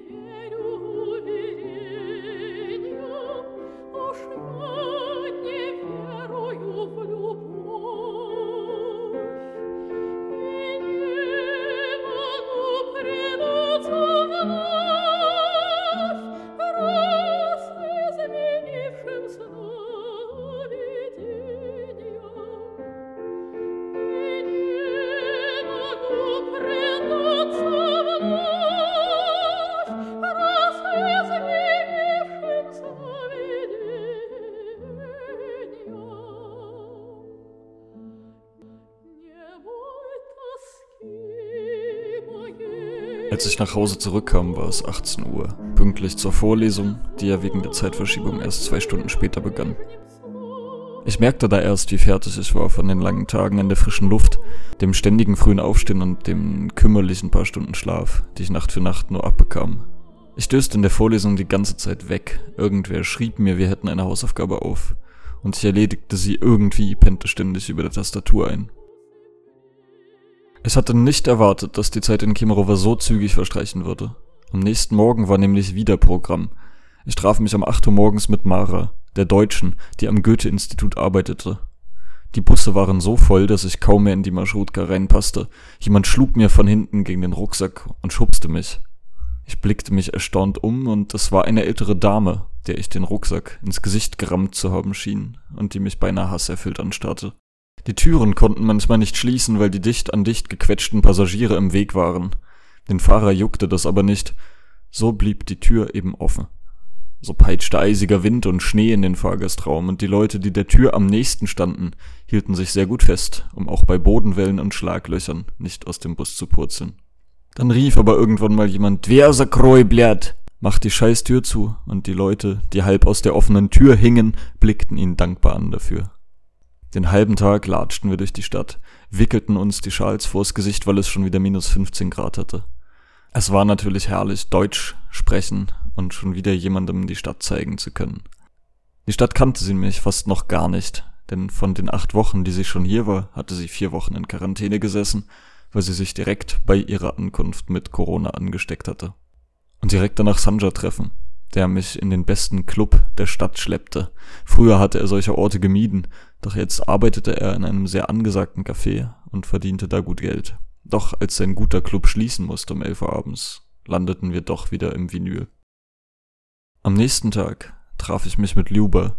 Sie war aus dem Freundeskreis um Russland, arbeitete als Lehrerin am Gymnasium Nummer 1. Ich konnte sie gut leiden. Sie hatte auf fast schon mütterliche Weise eine ruhige und einfühlsame Art, und es fiel mir nicht schwer, sie sich mir als Lehrerin vorzustellen.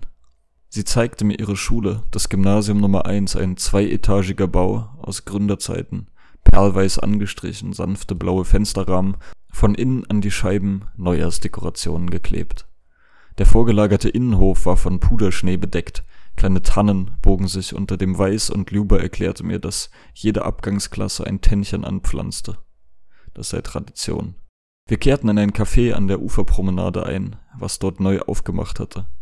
Man hatte aus den Panoramafenstern einen zauberhaften Blick über den Tom und das Menü quoll über vor hausgemachten Moccacinoa Lattes, Kokosraffs und solcherlei Unfug. Ich wusste, dass Sanja in diesem Café arbeitete und bat die Kellnerin, ihm schöne Grüße auszurichten. Luba schlürfte einen Kakao durch einen Aluminiumstrohhalm. Jetzt weißt du auch mal, wo ich arbeite.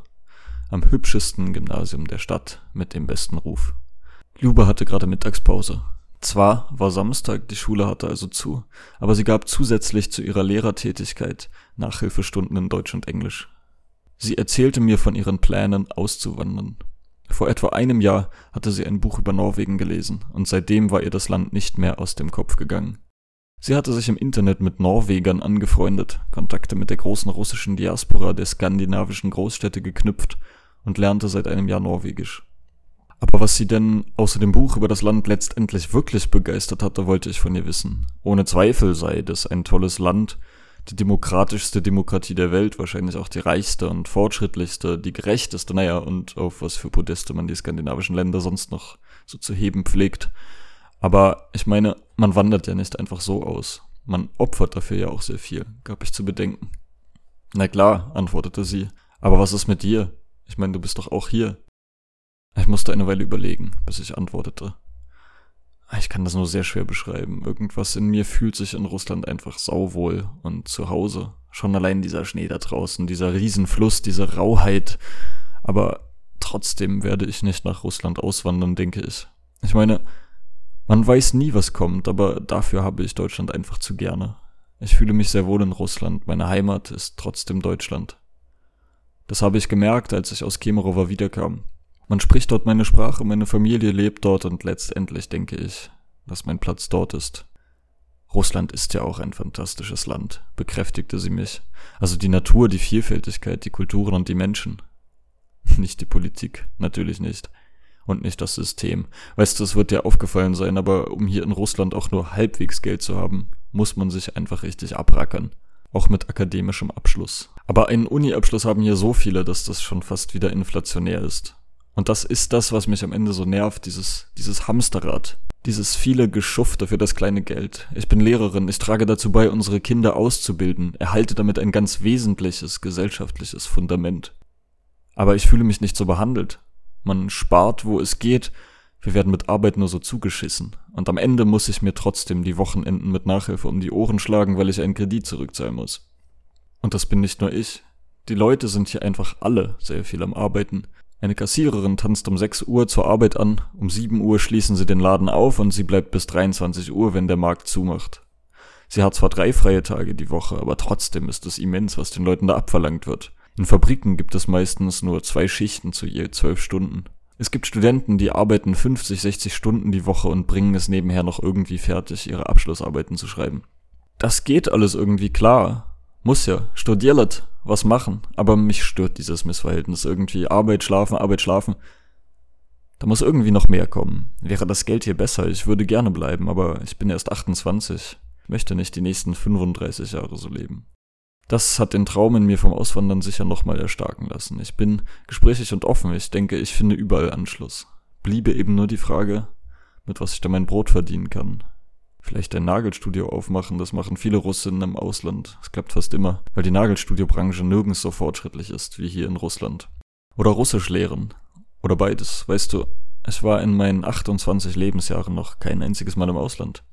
Nur in Russland. Ich kann mir gar nicht vorstellen, wie es hinter den Grenzen aussieht. Aber mich besorgt, was man aufgibt und womöglich in Kauf nimmt bei so einem Schritt. Ich finde, meinte ich, dass man wirklich relativ viel in Kauf nimmt. Es ist auf irgendeine Weise auch immer beschwerlicher und unbequemer im Ausland zu leben. Das System ist einem fremd. Man ist als Ausländer im System sowieso viel weiter unten angesetzt. Die Bürokratie, als ich herkam, war wirklich ein Marathon. Den ersten Monat war ich ungelogen jeden Tag irgendwo. Steuernummer, Bankkarte, Konto eröffnen, Wohnheimvertrag, Gesundheitskarte, Impfung anerkennen lassen, russisches Führungszeugnis, Anerkennung über vorangegangene Bildung, behördliche Meldepflicht, Visumverlängerung, medizinische Tests. Corona-Gedöns, Blutabnehmen für HIV-Test, Studentenausweis, Führerschein, Fahrerlaubnisantrag, Wohnheimkarte, Inventurüberprüfung einreichen, notariell beglaubigter Übersetzungen, Krankenversicherung, Sprachzertifikate, Studienbescheinigung und Motivationsschreiben. Manchmal gehst du irgendwo hin für ein Dokument und da sagen sie dir, na, das geht nur mit dem und dem und dem Dokument. Du merkst, die hast du auch noch nicht und dann kommst du vom Hundertsten ins Tausendste. Nimm dir am besten ein paar gute Bücher mit für die ersten Wochen, denn du wirst sehr viel Zeit in irgendwelchen dusseligen Warteseelen verbringen und stundenlang warten, dass deine Wartenummer endlich mal drankommt. Dazu kam bei mir in Jekaterinburg am Anfang eine große Einsamkeit und Heimweh. Das habe ich in den ersten zwei Wochen als sehr belastend empfunden, als die Uni noch nicht losging. Wenn man niemanden kennt, keine Funktion hat und weiß, dass es der Stadt völlig egal wäre, ob man nun hier ist oder nicht. Da werden die Stunden lang. Und dann denkt man sich wirklich, was habe ich eigentlich hier verloren? Was zum Teufel habe ich in Jekaterinburg zu suchen? Und dann war der erste Mensch, den ich hier kennengelernt habe, auch noch der komische Dan aus dem Nachbarzimmer im Wohnheim. Eine Nervensäge, du kannst es dir nicht vorstellen. Julius, da sind Krümel auf dem Tisch. Aufräumen. Julius, Musik leiser. Julius, kauf Putzlappen, ich habe keine Zeit. Anfangs hatte ich mit Verwunderung und Unglauben auf dieses kleine Kerlchen reagiert, das kaum älter als meine jüngste Schwester war. Sehr schnell wechselte das in Ärger. Als er zum dritten Mal schrieb, ich solle Putzlappen kaufen, schrieb ich, er solle sie doch selber kaufen, wenn ihm das so eine Herzensangelegenheit sei. Hopp hopp, auf zum Markt denn. Er schrieb mir in Großbuchstaben zurück, ich solle gefälligst Achtung wahren, wir seien keine Freunde, derlei Ausdrücke seien respektlos und vermessen. Spätestens da konnte ich ihn nicht mehr richtig ernst nehmen und wir gerieten dann relativ schnell aneinander. Ich sagte ihm, er habe wahrscheinlich noch nie mit jemand Fremdem zusammengewohnt, aber mit diesen befremdlichen Befehlsherumtönereien würde er nicht weit kommen. Und er zog sich schmollend ins Zimmer zurück daraufhin. Naja, aber dann lernte ich eben auch andere kennen, außer meinem schrulligen Nachbarn. Die Gefühlsduseleien legten sich dann mit den ersten Bekanntschaften sehr schnell. Und wenn einen dann noch der Alltag eingeholt hat, zack, dann kann man sich so schnell gar nicht mehr vorstellen, dass man sich mal einsam und fehl am Platz gefühlt hat. Und jetzt ist es schon Dezember geworden. Ich bin seit über drei Monaten hier und weiß schon jetzt, dass ich übernächsten Sommer kopfschüttelnd mit meinem Abschluss in der Hand auf die zwei Jahre zurückblicke und gar nicht mehr mit Bestimmtheit sagen kann, wo die viele Zeit geblieben ist. В отблеске луны, тишины неповторимый свет Что ложится плавно на тьму пустынных улиц. И только храма размытый силуэт Светят фонари. Надо мной сутулясь Тишины хочу, пусть мчатся даты Устремлюсь вдаль далекую прохладным взором. В этом мире, где без вины виноваты. Без крови, без приговоров. Закурю и в тишине прошепчу слова Те самые, которых никто не узнает. И заплачет душа, как будто вдова. И ночь тишиною растает. Тишины хочу от зари до зари. Купола пронзают небо колпак. Тишина и лишь где-то вдали. Слышится лай собак хочу, тишины В молчании с голодом, легким ветром. Вольно пролечу над крестами, покрытыми золотом. Тишины хочу, чтобы допьяна Тишины и не жаль память стертую Чтобы осень листьями желтыми Ich hatte mich abends noch mit Jewgeni getroffen, einem befreundeten Jurastudenten. Er wohnte im Wohnheim für ältere Studenten, wo er nicht kontrolliert wurde und Gäste einladen durfte. Die antiquierte Wohnheimoptik war mir sehr vertraut, irgendeine schrille Mustertapete, dass die Augen einem wehtaten. Olle Möbel und ein verbeultes Doppelstockbett. Wir bestellten Pizza und aßen uns so richtig satt. Mein Frühstück war meine letzte Mahlzeit gewesen. Er schrieb gerade seine Masterarbeit und arbeitete nebenher im Gericht als Sekretär. Montag bis Freitag, 7 Uhr früh bis 7 Uhr abends. Ich musste es wohl als Ehre sehen, dass er bei solch einem Wochenplan noch Zeit für mich fand. Doch er wirkte tiefenentspannt. Da dachte ich wieder an Luba und wie sie mir erzählte, wie die Leute sich hier abrackerten. Was muss, das muss, sagte er achselzuckend. Studiert. Was tun? In neun Monaten werde er studierter Jurist sein. Dann erstmal ein Jahr in der Armee. Muss man durch, gerade im Staatsdienst kommt das nicht so gut, wenn man sich da drückt. Ich könnte natürlich promovieren, dann würde ich studierend aus dem wehrpflichtigen Alter herauswachsen. Oder einen Arzt finden, der für einen Haufen Geld eine Depression oder Herzfehler attestiert. Aber bei einer Karriere im Staatsdienst bekommst du das um die Ohren gehauen. Naja, nach der Armee und ein paar Jahre danach werde ich aufsteigen. Zum Richtergehilfen. Und dann nochmal ein paar Jahre Probezeit und wenn es gut läuft, dann bin ich mit Anfang 40 Richter. Dann habe ich ausgesorgt. 250.000 Rubel pro Monat, also etwa 3000 Euro. Damit lebt es sich hier wie ein König. Ist noch nicht lange so, dass der Staat solche Mordsgehälter zahlt an seine hohen Beamten, aber es scheint sich auszuzahlen. Durch diese fetten Gehälter in Verbindung mit drakonischen Strafen für bestechliche Richter ist die Korruption in der Rechtsprechung massiv zurückgegangen. So Pi mal Daumen würde ich sagen, bei weniger als 5% der Gerichtsverfahren ist Geld im Spiel. Beim großen Rest läuft alles ab, genauso wie es soll. Und wenn ich da angekommen bin, sagte er und grinste, dann ist es Zeit für ein kleines Häuschen in Italien, irgendwo am Meer, im Norden, wo die Berge nicht weit sind.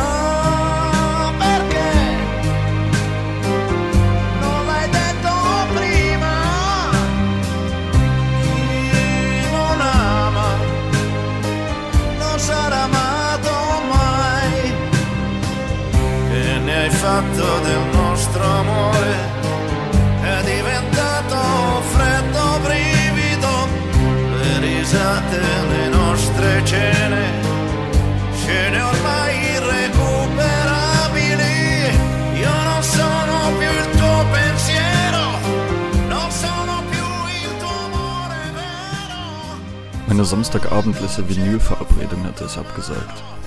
Lieber stand ich am nächsten Tag früh auf, packte zusammen, räumte meine Kammer auf dem Boulevard der Bauarbeiter auf und kehrte sie Besen rein. Zwischen all dem Hin und Her von Schlüsselabgabe und Aufräumen traf ich noch Gallia auf zwei Stunden bei Kuchen und Kaffee.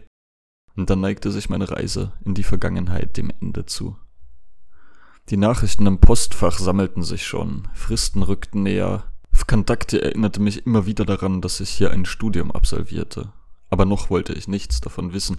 Gallia brachte mich noch mit zum Busbahnhof und ich war gestresst, weil wir viel zu spät dran waren, was auch sonst. Wir umarmten uns. Wir sehen uns im Februar, sagte ich zu ihr.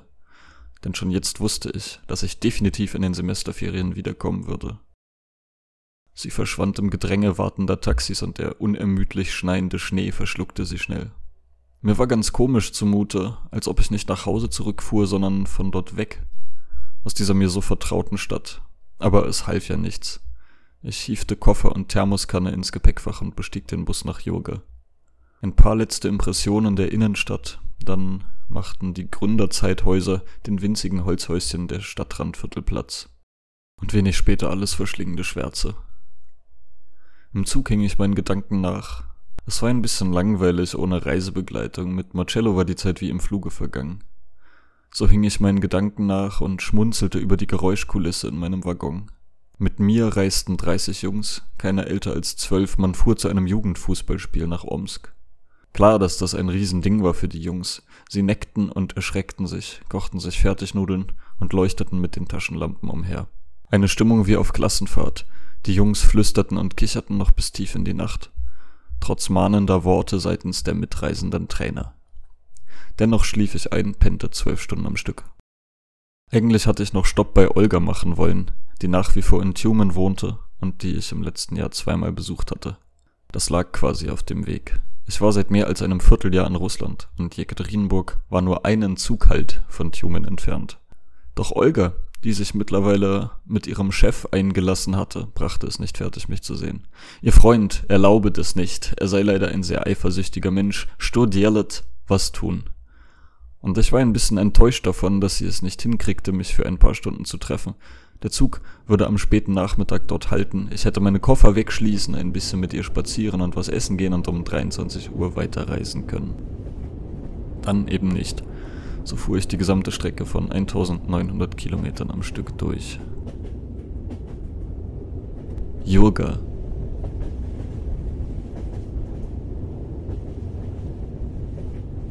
Болотная.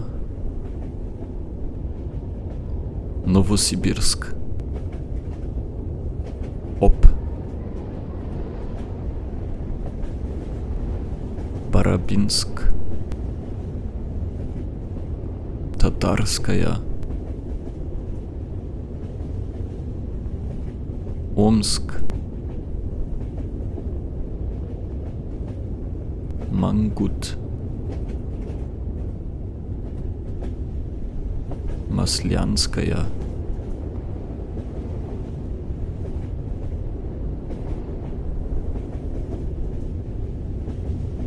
Ищем.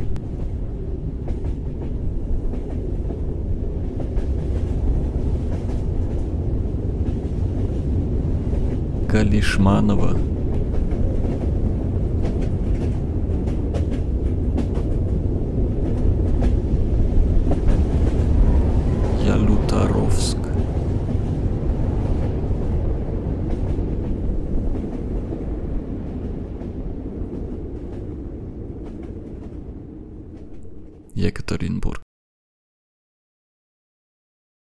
Als ich in Jekaterinburg nach 28-stündiger Fahrt ausstieg, und mir eine Zigarette ansteckte, hatte ich noch ein letztes Mal ein Déjà-vu. Genau hier hatte ich ein Jahr zuvor gestanden, Mitte Dezember 2020. Es war auf dem Weg von Kemerovo nach Deutschland gewesen, zurück in die Heimat. Es war der gleiche Zug gewesen, der gleiche Zwischenhalt hier in Jekaterinburg, die gleiche Zeit. Es hatte eine geraucht, verträumt in die feucht-kalte Abendluft in Richtung der verwaschenen Silhouetten der Hochhäuser geblinzelt und war wieder eingestiegen. Der Zug war weitergefahren nach Moskau und ich von dort aus nach Hause bis Weimar. Und jetzt fühlte es sich irgendwie seltsam an, hier zu bleiben und nicht einfach wieder einzusteigen, weiterzufahren. Ich wischte die Gedanken beiseite, griff meinen Koffer und trug ihn die Treppe hinab. Mein Taxi wartete schon. Ich stieg ein und kehrte in mein neues Leben zurück.